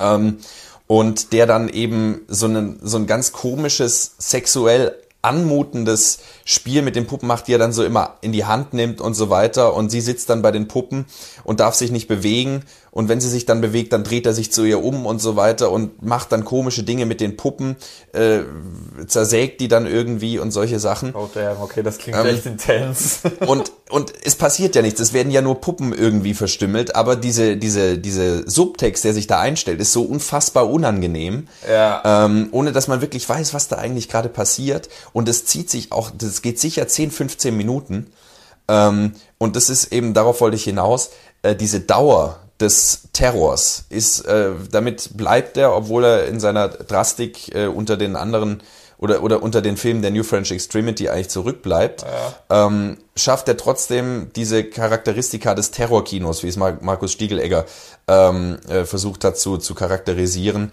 schafft er es in dieser Tradition, sich weiterhin aufzuhalten. Ähm, und eben die, die ganzen angesprochenen Punkte, es ist dann noch so, dass eine weitere Person, der Angreifer, ähm, wo man nicht ganz sicher ist, es ist, es ist so eine Art äh, Hybrid zwischen Mann und Frau. Ist, ist es eine Transperson? Ist es eine non-binäre Person, die da angedeutet wird? Das ist nicht ganz klar. Und äh, ich kann jetzt auch nicht tiefer in die Analyse reingehen. Dazu ist mir auch die Queer Theory zu wenig, zu wenig vertraut.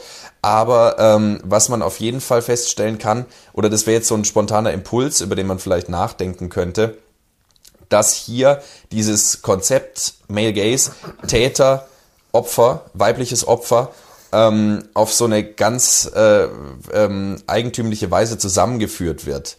Weil eben, wenn man in, der, in diesem Gedanken bleibt, dass sie sozusagen ihr eigener Feind ist und diese ganzen äh, Wesen irgendwie in ihrem Innern stattfinden, ist es sozusagen sie, die sich selbst angreift. Mhm. Ähm, sozusagen der männliche Täter und das weibliche Opfer dann irgendwie in einer Person äh, zum Ausdruck gebracht. Und da kann man sicher stundenlang drüber diskutieren. Und, und ich kann jetzt auch keine These daraus ableiten oder irgendwas. Aber es ist unheimlich faszinierend und bietet, glaube ich, bei einer fundierten Analyse dann, wenn man sich den Film nochmal noch mal anschaut, wirklich auch Potenzial, sich da lang und ausführlich mit auseinanderzusetzen.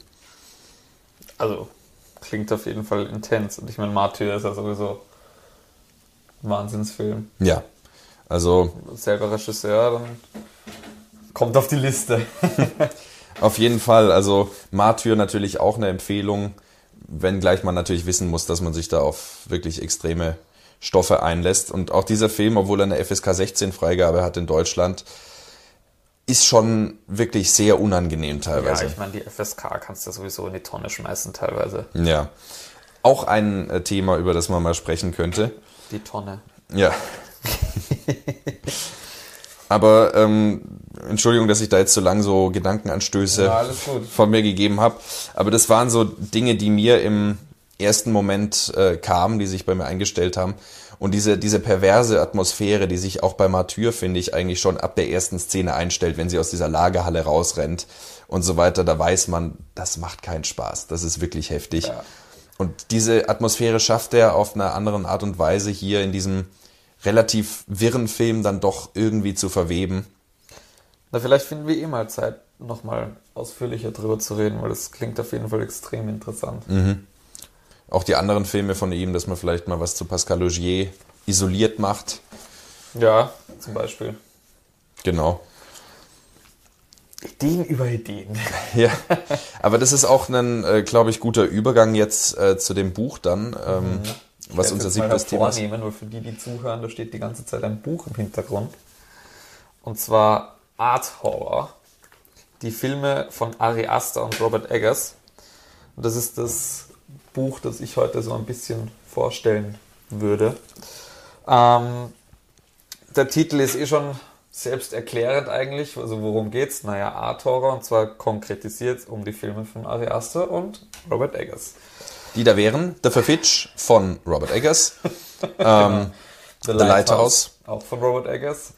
Und The Northman von Robert Eggers, wobei The Northman äh, grenzwertig Art-Horror ist. Könnte, könnte man dazu zählen, könnte man nicht dazu zählen. Er geht auf jeden Fall nicht ein auf den Film in der Analyse, mhm. weil er dann noch sehr neu draußen war. Ähm, und dann natürlich Ari Aster.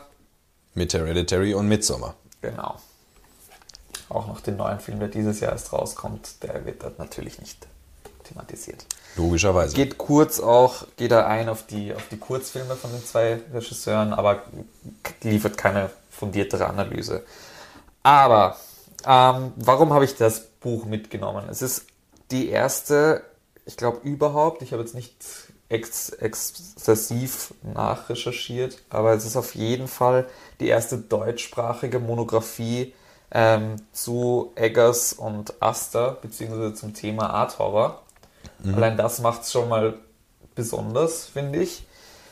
Ähm, und das Ziel, das sich das Buch setzt, ist, nachdem das, das, das Genre Art Horror als Begriff selber auch noch nicht so ähm, alt ist und, und noch nicht viel wissenschaftliche ähm, Abhandlungen irgendwie hervorgebracht hat, auch einmal die, die Core-Elemente des Genres anhand der zwei klassischen Autoren, die fast immer mit dem Namen verbunden werden. So, wenn man Art Horror denkt, denkt man als erstes an diese zwei Regisseure. Es ist ja auch ein relativ neuer Begriff. Genau, es ist auch ein relativ neuer Begriff und ähm, Adrian Gmelch, der Autor von dem Buch, äh, versucht eben anhand dieser zwei Regisseure so ein bisschen die, die, die, die Grenzen des Genres und die, die, die ähm, stilistischen Mittel und, und einfach eine Genre-Definition zu liefern.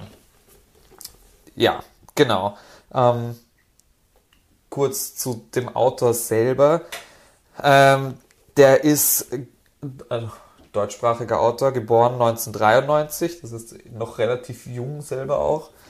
Ähm, und witzigerweise ist er ähm, Unternehmensmakler. ja.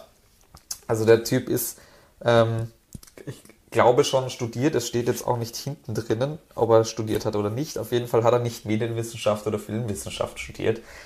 Ähm, das ist schon mal ein schlechtes Zeichen eigentlich, weil was, was hat ein Unternehmensmakler zum Thema Film zu sagen? Aber er ist schon ein ähm, sehr engagierter Filmfanatiker, Cineast, der seit Jahr, Jahren ähm, ausführliche Wikipedia-Artikel auch zu dem Thema schreibt. Man kennt's, Wikipedia ist jetzt keine hundertprozentig verlässliche Quelle, gerade im wissenschaftlichen Kontext, aber er hat auf jeden Fall sehr fundiertes Hintergrundwissen zu Film. Ähm, und seine Analyse ist auch in gewissem Maßen sehr, sehr ausführlich und sehr gut auch. Äh, an den Quellen scheitert es dann teilweise, weil er sehr viel mit Interviews arbeitet und Zeitungsartikeln von Interviews etc., aber da wenig wissenschaftlichen, wissenschaftliche Basis liefert. Das heißt, es ist schon eher ein Unterhaltungswerk als ein richtiges, als, ein, als eine richtige wissenschaftliche Studie. Ähm, das mal so als Vorwarnung. Warnung, genau. Ich, ich fände schon, dass es selbst auch zitierfähig ist und dafür, dass es der erste Grundbaustein für eine, eine fundiertere Studie in Richtung Horror liefern könnte, ist es auf jeden Fall mal ein gutes Erstlingswerk in diesem Gebiet. Ähm, er selbst hat schon ein Buch mal geschrieben, also es ist nicht sein Erstlingswerk. Er hat ein Buch geschrieben zu M. Night Shyamalan. Shyamalan. Okay. Das ist so, so Der Typ von The Sixth Sense halt. Genau, ja. das ist mein, meine Macke, dass ich diesen Namen immer anders ausspreche. Also eigentlich äh, Shyamalan oder Shyamalan. Shyamalan, ja, irgendwie so. Schauen die mal an. Okay, wir müssen aufpassen. Ja, der, nicht, dass der Humor zu sehr abdriftet. Ja, nicht, dass wir gemeldet werden. okay, ähm, wie baut ihr das Ganze auf? Er hat drei Kapitel, drei größere Teile. Und zwar, das, der erste Abschnitt ist so ein geschichtlicher Abriss zu den zwei Regisseuren. Mhm. So ein bisschen biografisch bi auch. Biografisches Hintergrundwissen. Ähm, nicht besonders in die Tiefe geforscht, auch äh, halt Internetquellen, aus dem, was aus Interviews bekannt ist, etc. Also da, da ist er schon, in die Richtungen hat er schon geforscht, aber jetzt nicht um ein Interview selber gebeten mit den Regisseuren oder in, mit ihnen in Kontakt getreten. Also das ist alles, alles so aus zweiter Hand, beziehungsweise das, was, was halt über sie bekannt ist. Ähm, dann im zweiten Kapitel geht er ein bisschen auf die Thematik, was ist überhaupt Horrorfilm ein und auch ähm, was was sind Subgenres von Horrorfilmen, weil Art Horror selber ist ja auch ein Subgenre, wo die Grenzen dann ja oft einmal eher schwimmend sind. Ist es ein Subgenre oder ist es ein Gütesiegel? Das ist die Frage. So wie Thriller. ähm, er geht, was ich ganz interessant fand, er geht natürlich auch ein bisschen auf die, auf die Debatte ein, was man bei der Verbindung Art Horror sowieso tun muss. Ähm, dass Horror ja das, das Schmutzgenre des Films ein bisschen ist. Ähm, geht da halt auf diese Diskussion ein, Horrorkunst geht es überhaupt, weil Horror ist ja immer Trash und Horror ist keine Kunst. Kann auch keine Oscars gewinnen, natürlich. Ganz genau. Ähm, da geht er ein bisschen auch drauf ein, das ist ganz interessant, finde ich. Und der größte Teil, der dritte Teil, ist dann die Werkanalyse von den vier Filmen, ähm, an denen er dann sagt, okay, er hat, er hat jetzt vier Aspekte definiert, die einen Art-Horror-Film ausmachen. Er, er, er, er hebt immer wieder auch ausdrücklich hervor, dass das jetzt mal seine Definition ist und dass das auf jeden Fall nicht alles umfasst, beziehungsweise dass halt da alle Aspekte schon beinhaltet sind, mhm. was das Art-Horror-Genre angeht. Und per se keine Allgemeingültigkeit erstmal besteht, genau, sondern es ist ein also Versuch einer Annäherung. gemeißelt hier. Mhm. Ähm, Finde ich ganz gut, was er das macht, weil ich als ähm, Filmstudent fühle mich dann schon ein bisschen attackiert, wenn er, wenn dann irgendwer von außen kommt und sagt, hey, das ist jetzt so. Naja, man muss sich, man muss sich ja angucken, wie viele, wie viele von den ganz Großen irgendwas anders gemacht haben. Dietrich Kuhlbrot, Oberstaatsanwalt, Alexander Kluge, irgendein komischer Natürlich, Anwalt. absolut. Aber das ist ja nochmal was anderes, als wenn du, wenn du fundiert in die Filmwissenschaft gehen möchtest und nicht in die Kunstform. Ja, ja. So, für die Filmwissenschaft braucht es dann schon gewisse Regeln und Richtlinien, wie du Wissenschaft betreibst. Ja. Und wenn man das nicht weiß, dann ist das schon nochmal. Das merkt man halt auch an Er steht halt einfach in der Tradition von Adornos Wissenschaftlichkeit. Genau. Oder Bela Ballasch. Ja. Irgendwer sagte mal. Bestes Zitat. ähm, genau. Äh, was sind diese vier Charakteristika? Ich würde es jetzt nur mal kurz erwähnen. Wir werden eh mal eine ausführliche Episode zu Art Horror machen. Da kann man dann vielleicht nochmal selber auch überlegen, dran gehen, wie weit das dann seine Richtigkeit hat und was man da vielleicht abändern kann. Ähm, Das ist heute eine Folge der Ankündigungen, was wir heute schon alles vor. Ideen über Ideen. Ja. Ähm, genau, was sind diese vier Charakteristika? Das erste ist, ein Art-Horror-Film ist reich an Referenzen. Du hast das eh schon vorher angesprochen.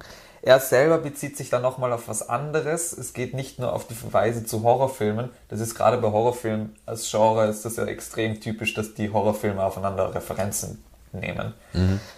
Ähm, sondern vor allem auch allgemein größer denken, filmhistorisch und auch künstlerisch. Also man kennt die ganzen äh, Referenzen an Literatur, an ja, Bilde, bildende Kunst. Also findet man ja Hauf in, bei Aster und bei Eggers. Und bei ähm, Eggers vor allem auch nochmal dieser Histor allgemein historische Bezug, also gar nicht, gar nicht filmhistorisch, sondern allgemein historisch. Weil ich nicht, gerade dieses, dieses ähm, feudale England ganz oft. Ähm, genau, dann ist das zweite, dass ähm, und das ist, finde ich, finde ich, etwas, was den Art Horror ganz besonders auszeichnet. Nämlich wird da der Horror nicht Selbstzweck, sondern es ist immer Horror als Ventil, als Ventil für etwas. Also Horror ist nur die Form, in der sich die Bedeutung, die übertragen wird, manifestiert. Ja. Und das ist auch der springende Punkt, warum ich sage, dass ähm, ähm, Komm und Sie ein Art-Horror-Film ist, weil das definitiv ein Merkmal ist, der sehr gut in diesem Film ähm, vorkommt. Und gleichzeitig ist doch interessant, also vielleicht ist es auch die kollektive Wahrnehmung einfach, die sich da so ein bisschen verschiebt, denn auch durch die äh, New French Extremity und durch Filme wie Saw oder Hostel, dass ähm, sich äh, die Toleranz hin zum Horrorfilm gesamtgesellschaftlich verschoben hat, so dass man jetzt so einen Begriff wie Art Horror prägt, äh, wobei es ja definitiv schon Vertreter gab wie Shining.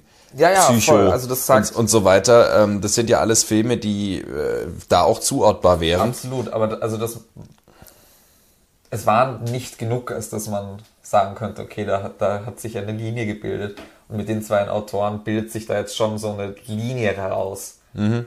wo, worunter sich auch ältere Filme kollektiv versammeln lassen. Ja.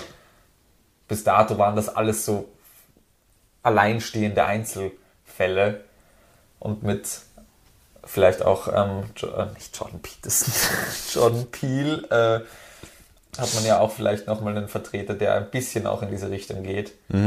Oh ja, wichtiger Punkt, ja. Jordan Peele, äh, gerade gerade Get Out ähm, Genau, gerade Get und Out. Us. Ja. Nope ist dann auch schon wieder so eine Grenze zum Horror überhaupt, finde ich. Ja, und vor allen Dingen halt auch viel mehr Science Fiction als tatsächlich Horror. Genau. So, so ein, müsste ich eigentlich auch nochmal sehen. Ich fand den nicht so gut und da könnte es sehr gut dran liegen, dass ich mit falscher Erwartung reingegangen bin. Ja, das ging mir aber auch bei Us schon so. Also Get Out war wirklich der Film, wo ich genau das bekommen habe, was ich erwartet habe. Ja, voll. Aber genau. Ähm, Jordan Peele könnte man auch mal was zu machen. Ja? wir werden sowieso nie fertig. nee. Ähm, der dritte Punkt, den er hervorhebt, ist dann ähm, inneres und äußeres Unbehagen, dass da immer ein Kontrast besteht. Ähm, Von wem jetzt? Von den Figuren oder von, von, den Figuren, Rezipienten? bezieh- von den Figuren im Film. Also einerseits, dass, dass ähm, der, ein innerer Konflikt mit Einsamkeit oder mit der Platz in der Welt stattfindet, dass da von innen, von inneren Konflikten her ein Unbe Unbehagen schon da ist. Bei Midsommar zum Beispiel ähm, Danny, die sich mit ihre Familie verloren hat, nicht weiß, wo sie hin soll mit sich etc. Hereditary hat das ja auch ähnlich mit dem Unfall, der dann passiert etc. Ähm, und das, was man bei Robert Eggers dann vielleicht nochmal stärker merkt, aber auch er hat das teilweise in, sein, in seinen Filmen schon auch sehr drinnen. Ähm, und was bei Robert Eggers dann nochmal stärker hervorgehoben ist, aber das auch bei Midsommar zum Beispiel stark mitschwingt, ähm, ist das äußere Unbehagen, heißt ähm, extrinsische, extrinsische Einflüsse, die ein Unbehagen bei den Protagonisten erzeugen oder dann die, dementsprechend beim Zuschauer. Ganz stark der bei Eggers eben die Natur und die Tiere, die da reinspielen, diese Horror und die Wälder bei Eggers auch. Wenn du da den großen Shot hast, wo dann nur an den Wand, an den Wald rangezoomt rangezoomt wird. Ähm, Und es ist ja auch beachtlich ähm, bei beiden, ich weiß jetzt nicht, ob das da Teil der Analyse ist, aber dieses Spiel auch mit übernatürlichen Elementen, die es ja in Midsommar zum Beispiel überhaupt nicht gibt. Ähm, aber ich denke gerade an das Ende von The Fitch und an das Ende von Hereditary, wo, ähm, ohne jetzt ins Detail gehen zu wollen, äh, sehr, ähm, was ist das Wort, spirituell ist nicht das richtige Wort, sakral vielleicht, äh, und dann so äh, Transzendenz, sakrale Transzendenz, die du sich bist da... dir nie ganz sicher, die spielen, es spielen sich so immer so mit, mit den Grenzen von dem, was plausibel und möglich scheint und dann doch nicht mehr. Das habe ich, das merke ich vor allem gerade ganz stark immer bei den Eggers-Filmen. Der spielt sich so mit dieser, mit dieser Grenze so sehr, dass man, dass man sich nie ganz sicher ist, okay, irgendwie lässt sich das eigentlich durch die Logik des Films erklären, wie das jetzt passiert, aber es haut nicht ganz hin. Und diese Nähe zum Realismus, aber eben nur, dass es eine Nähe ist, das macht auch nochmal ganz viel von diesem Unbehagen aus. Da geht er zum Beispiel auch gar nicht so stark drauf ein in Ja. seinem Buch. Ähm, Also genau. eine Promotion ist noch möglich. Genau. Und das vierte ist dann, was er auch noch hervorhebt, eine ganz krasse Stilisierung, die natürlich mitschwingt mit den Referenzen aufs Künstlerische und weiß ich nicht. Ähm, er hebt da zum Beispiel hervor die Paradoxie des Hässlichen. Also, dass man, dass man im Hässlichen die Schönheit findet in diesen Filmen Ja. ganz, weil, also beide arbeiten sehr häufig mit Symmetrien im Vordergrund, die im Hintergrund zum Chaos verkommen. Du hast bei, bei, bei ähm, Midsommar auch zum Beispiel gibt es diese Einstellung, wo, wo, ich weiß nicht mehr, wer da dann in die Scheune reingeht, wo dann dieser eine Typ aufgehangen ist und die Haut abgezogen ist in dieser Scheune. Das ist der, der Freund von Danny. Ja, genau. Nein, nein, Ist das der Freund? Ja, nach Nein, dieser. Entjungferung äh, rennt er so verzweifelt rum, reißt die Tür da auf und sieht dann da die Ja, Lungenflügel. genau, der rennt rein, genau. genau. Ja. Ähm, und da ist die Kamera genau symmetrisch so positioniert, dass er da symmetrisch im Bild hängt. Und im Hintergrund, aber die, die Balken zum Beispiel sind komplett kreuz und quer und chaotisch. Und da spielen sie sich auch immer mit so einem Gleichgewicht zwischen Ordnung und Chaos. Interessant. Ähm, genau, und das andere, was er auch noch hervorhebt in, in, in diesem Aspekt der Stilisierung, ist ähm, die traumatische Katharsis. Also Gerade Midsommar, Gerade Midsommar. aber durch- auch Hereditary. Genau, durch die aber. Erlösung, die Erlösung durchs Traumatische, Befreiung. Ja, äh, Affirmation des Grauens Genau. äh, und äh, dadurch eine Befreiung. Und das ist nämlich, finde ich, ein unglaublich wichtiger Aspekt, Mhm. weil das diesen ganzen Horrorkritikern vielleicht doch mal einen Punkt gibt, was Horror denn so sehenswert auch macht. Mhm. Diese, diese Konfrontation mit diesen traumatischen Erlebnissen, die Konfrontation mit diesen Ängsten kann befreiend wirken, kann einem selber erlösen, kann durch Katharsis einen ermächtigen in solchen Situationen. Das ist also ganz stark in The Witch, Ja. wo sie ja am Schluss auch das äh, affirmiert. Ja, Äh, in Midsommar, wo sie dann ihre Kommune findet. genau. In Hereditary eine ähnliche Affirmation wie Durch den in Kult dann am durch Schluss, den Kult? Genau. wie in wie in, in The Witch ähnlich. Ähm, der einzige, der vielleicht ein bisschen da rausfällt, ist The Lighthouse oder der ist da nicht ganz so eindeutig. Der ist dann nicht ganz so eindeutig durch die Katharsis, ja. Wobei der spielt sich dann ja auch nochmal mit dem, okay, ist das jetzt Realität oder ist, ist er selber ähm, schizophren und eigentlich ist, sind beide Charaktere einer, das ist dann ja wieder so eine Frage. Ob dann, wenn man das so interpretiert, dass bei The Lighthouse dass nur ein Charakter ist, der verrückt geworden ist, ist ja dann am Schluss doch die Katharsis wieder dadurch da, dass ein Teil von ihm stirbt und der jetzt sozusagen frei ist von diesem Wahnsinn. Ja. Wobei sie das ja auch dann immer wieder mal verqueren, weil sie, also zum Beispiel Danny in Midsommar, sie hat ihre Familie gefunden, sie ist endlich angekommen. Aber das ist ja doch eine ziemlich abstruse Familie eigentlich, wo man nicht sein möchte, wo Mhm. Es ist sehr ambivalent, Genau. wie, wie, in, wie in allen drei Filmen eigentlich. genau. Also es sind auch keine Happy Ends in dem Sinne, sondern es ist immer so eigentlich gruselig. Genau. Und äh, aber das, was du jetzt gerade gesagt hast, mit dem durch den Schrecken die Katharsis, ähm, ist ja eigentlich das beste Beispiel dafür, warum Horror als ähm, Mittel genutzt werden Ja, voll. muss, Genau. um diese Filme so zu erzählen. Genau. Also da merkt man dann auch, das ist, finde ich, auch nicht per se was, was Art Horror selber auszeichnet, was im Art Horror vielleicht nochmal stärker vertreten ist. Aber diese Katharsis insofern ist dann nur stärker dadurch vertreten, dass halt eine Bedeutung da ist, die transportiert werden soll. Und nicht die Katharsis nur im Horror stattfindet. Ja. Genau. Ähm, also insofern man merkt, es ist, finde ich, eine ganz gute Analyse, aber sie bleibt sehr an der Oberfläche teilweise doch. Also es ist sehr unterhaltend geschrieben und das, das merkt man, es ist ein Sachbuch, würde ich fast sagen. Es ist kein, keine Fachliteratur. Popularwissenschaft. Popularwissenschaft, ja, populär, popular. Schalala. Ja. Ähm, und das, was vielleicht auch nochmal ein, ein Manko ist, was, was dann im Lesen die doch teilweise sehr guten Punkte abschwächt, ist, man merkt dem Autor an, wie sehr er diese zwei Regisseure mag. Das grenzt dann teilweise fast an Glorifizierung. Ähm, das schwärzt dann nochmal so ein bisschen, wenn man es liest, weil es, dann, da kommt dann doch noch immer wieder mal der Zweifel auf, wie objektiv diese Analyse jetzt ist und wie viel da nicht rein interpretiert wird, weil die Regisseuren ja so toll sind. Ähm, aber als wenn man das Ganze im Hinterkopf behält, ist es, finde ich, ein absolut solides Einsteigswerk ins Thema Art Horror.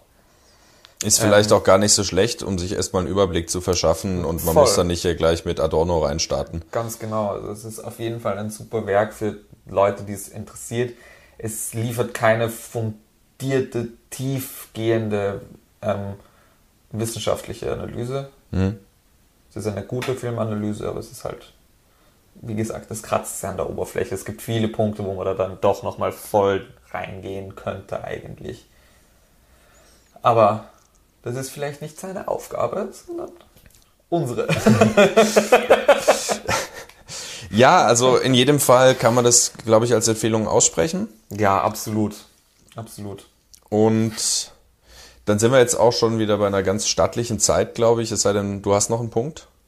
Ja, ich wäre dann soweit weil dann würde ich an der Stelle sagen, wir freuen uns über ähm, äh, Partizipation in Form von Abonnements, Kommentaren, Likes und so weiter. Wir kriegen sehr positives Feedback, aber rein für den Algorithmus ist es immer gut, wenn man das dann nicht persönlich oder über andere äh, Plattformen bekommt, sondern wenn man das dann auch über, über YouTube zum Beispiel kundtut, dass einfach der Algorithmus auch realisiert, wir existieren, wir leben und hier wird für die Filmkunst gekämpft. Ähm, in diesem Sinne, bis. Horror ist Kunst. Horror ist Kunst. Die siebte Kunst. Der Filmpodcast mit Timo Bertolini und Jonas Nicolai.